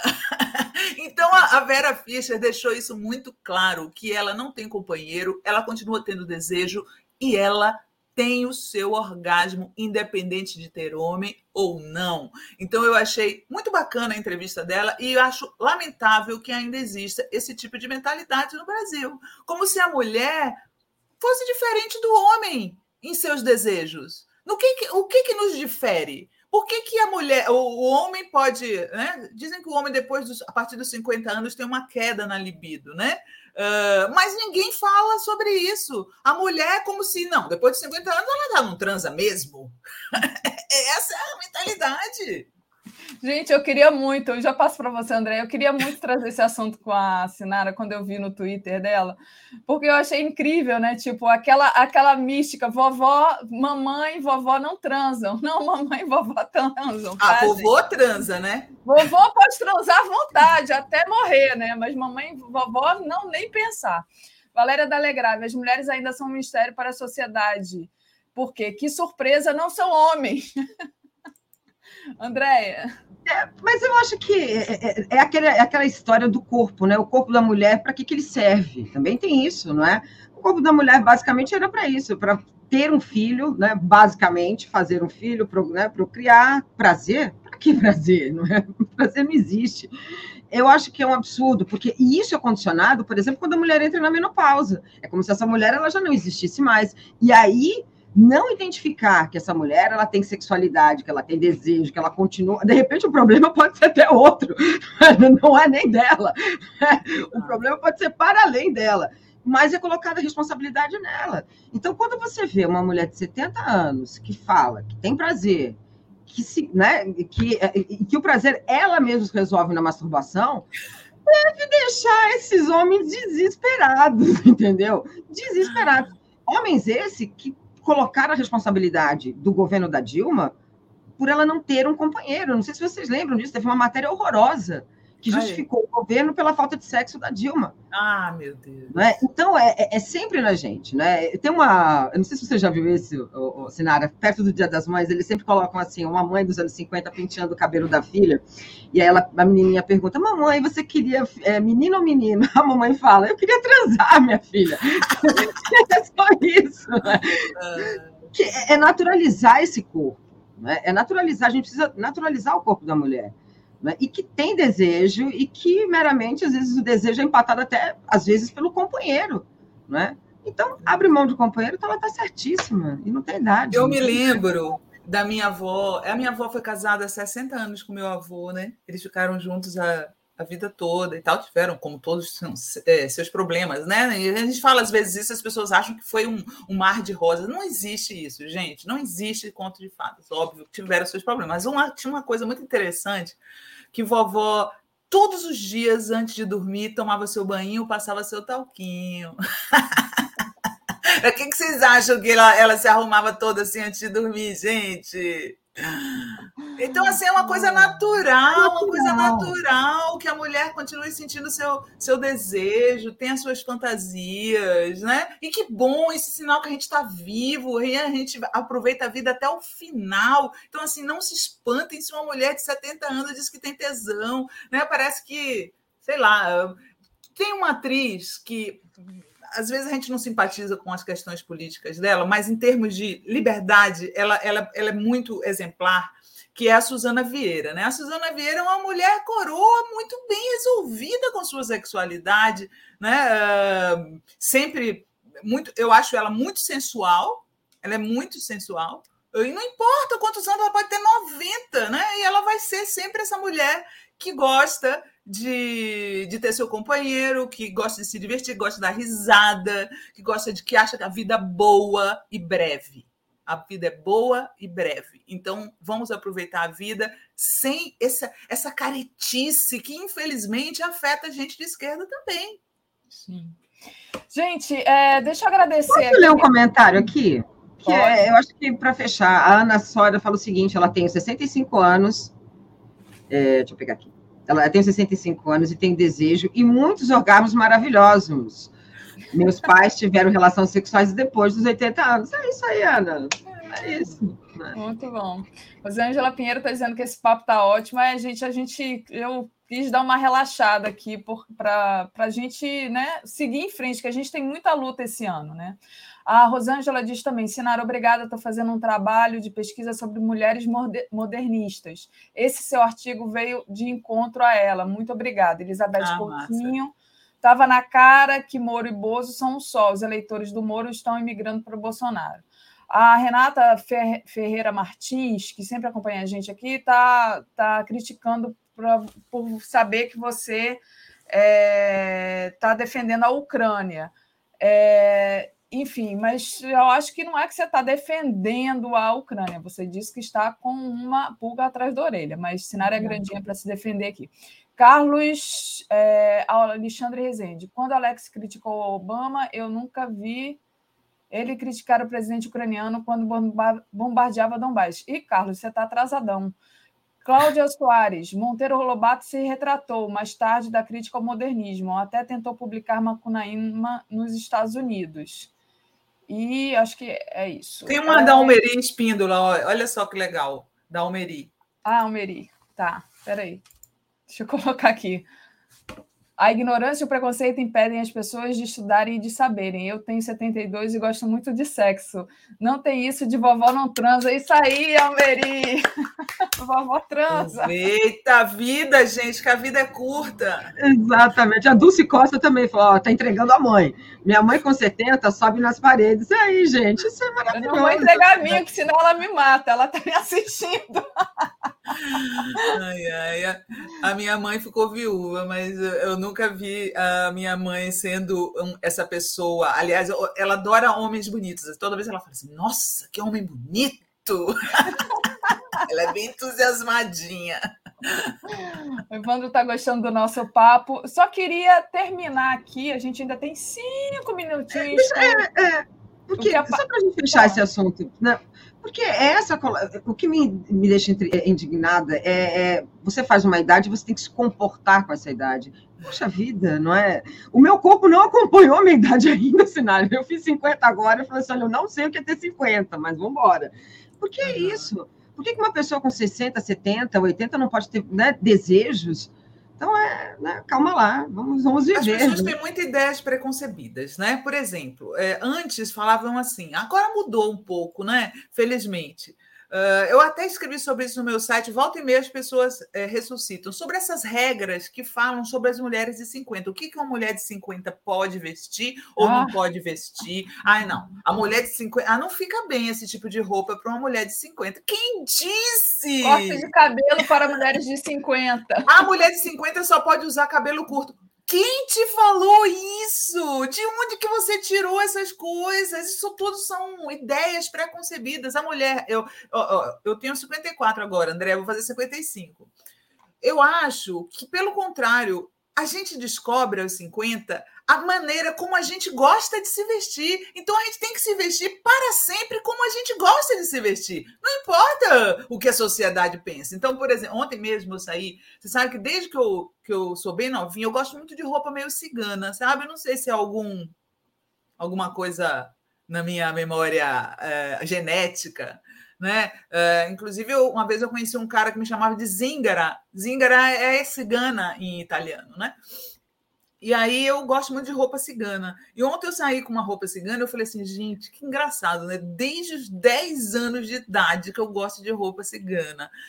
Então é meu estilo. Por que, que eu vou mudar agora? Entendeu? Eu nunca precisei e já abri mão de emprego que queria me obrigar a vestir terninho. Eu não visto terninho, não é meu, meu jeito. E aí eu, eu pensei assim, nossa, como eu sou feliz de ter passado por essa vida me vestindo do jeito que eu gosto, sem ser obrigada a me vestir de um jeito que eu não gosto. Então, assim, se eu tenho 50, se eu tenho 60, se eu tenho 70, eu vou me vestir do jeito que eu gosto. Muito bom. Ana Vilela, minha mãe e meu pai tiveram vida sexual mesmo com 80, minha mãe hemiplégica e usando fraldas. O fogo era maior, e o fogo maior era dela, hein? Essa é das nossas. É, eu, antes de terminar aqui, agora a gente tem só apenas três minutinhos, queria mostrar para vocês o que está na capa da TV, da TV, do site 247, acho importante que é a pesquisa IPESP, né, que mostra o Lula isolado na liderança, mas com ligeira recuperação de Bolsonaro. Em um mês, a distância entre Lula e Bolsonaro no primeiro turno diminuiu de 20 para 17 pontos dentro da margem de erro. Então, gente, só porque a gente não vai ter tempo de comentar, quem quiser vai lá ler a matéria, mas só para dizer que a gente não pode abrir a guarda, a gente não pode é, dizer que já ganhamos, né? A gente não pode deixar de, por exemplo, botar nosso bloco na rua né? e denunciar. Eu falava mais cedo isso, agora com o David, por exemplo, sobre o lucro que a Petrobras vai ter e que estão roubando do povo brasileiro que vai para os acionistas privados. Queria agradecer aqui a Lina, é Lina? Lina Moura, que se tornou membro, e é, também aos superchats aqui que das pessoas que nos acompanharam e pedir para o pessoal deixar o like também e compartilhar essa live. A Melânia Farias disse: Mamãe tinha 90 e sonhava com Antônio Fagundes, ela tinha bom gosto, né? A gente também fica velho, mas não fica cego, né? E muito menos sem libido. Ah, deixa eu ver se tem um outro aqui. Acho que foi tudo. Gente, passo para vocês fazerem a palavra de encerramento. Sei que Sinara hoje deve entrevistar alguém muito legal. Sinara. Então, hoje lá no programão da Fórum, é... toda sexta às 17, tá, gente? Eu vou entrevistar a Jandira Fegali, que eu adoro, e a gente vai falar uh, de política, mas também vai falar um pouco de carnaval né? Que hoje a gente estaria, né, gente? Como a gente estaria se vestindo para sair por aí, né? Ah! E aí, na segunda parte do programa, vai vir a família Passos cantando seus, ah, suas melhores martinhas. São então, ótimos. vai ter um pouquinho de clima de carnaval lá, na, lá no programão hoje, tá? Para a gente desopilar um pouquinho e sair dessa dureza aí da, do dia a dia. Boa. É, Andréia.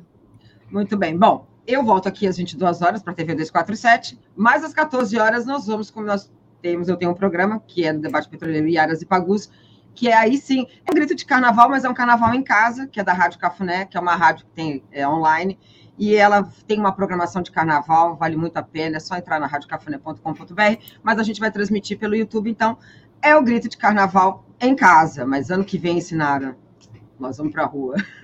Ah, tomara. tomara. Já estamos virando o ex-país do carnaval, né, gente? Por causa dessa pandemia. Pelo amor de Deus. Olha aqui, olha, Ana Maria, sou progressista e gosto do Putin. Os russos o apoiam. Sou grata ao Putin que não deixou a Venezuela ser invadida pelos Estados Unidos. Obrigada, Ana, pelo, pelo seu superchat, pelo seu comentário. Todos os comentários aqui que não sejam ofensivos são bem-vindos.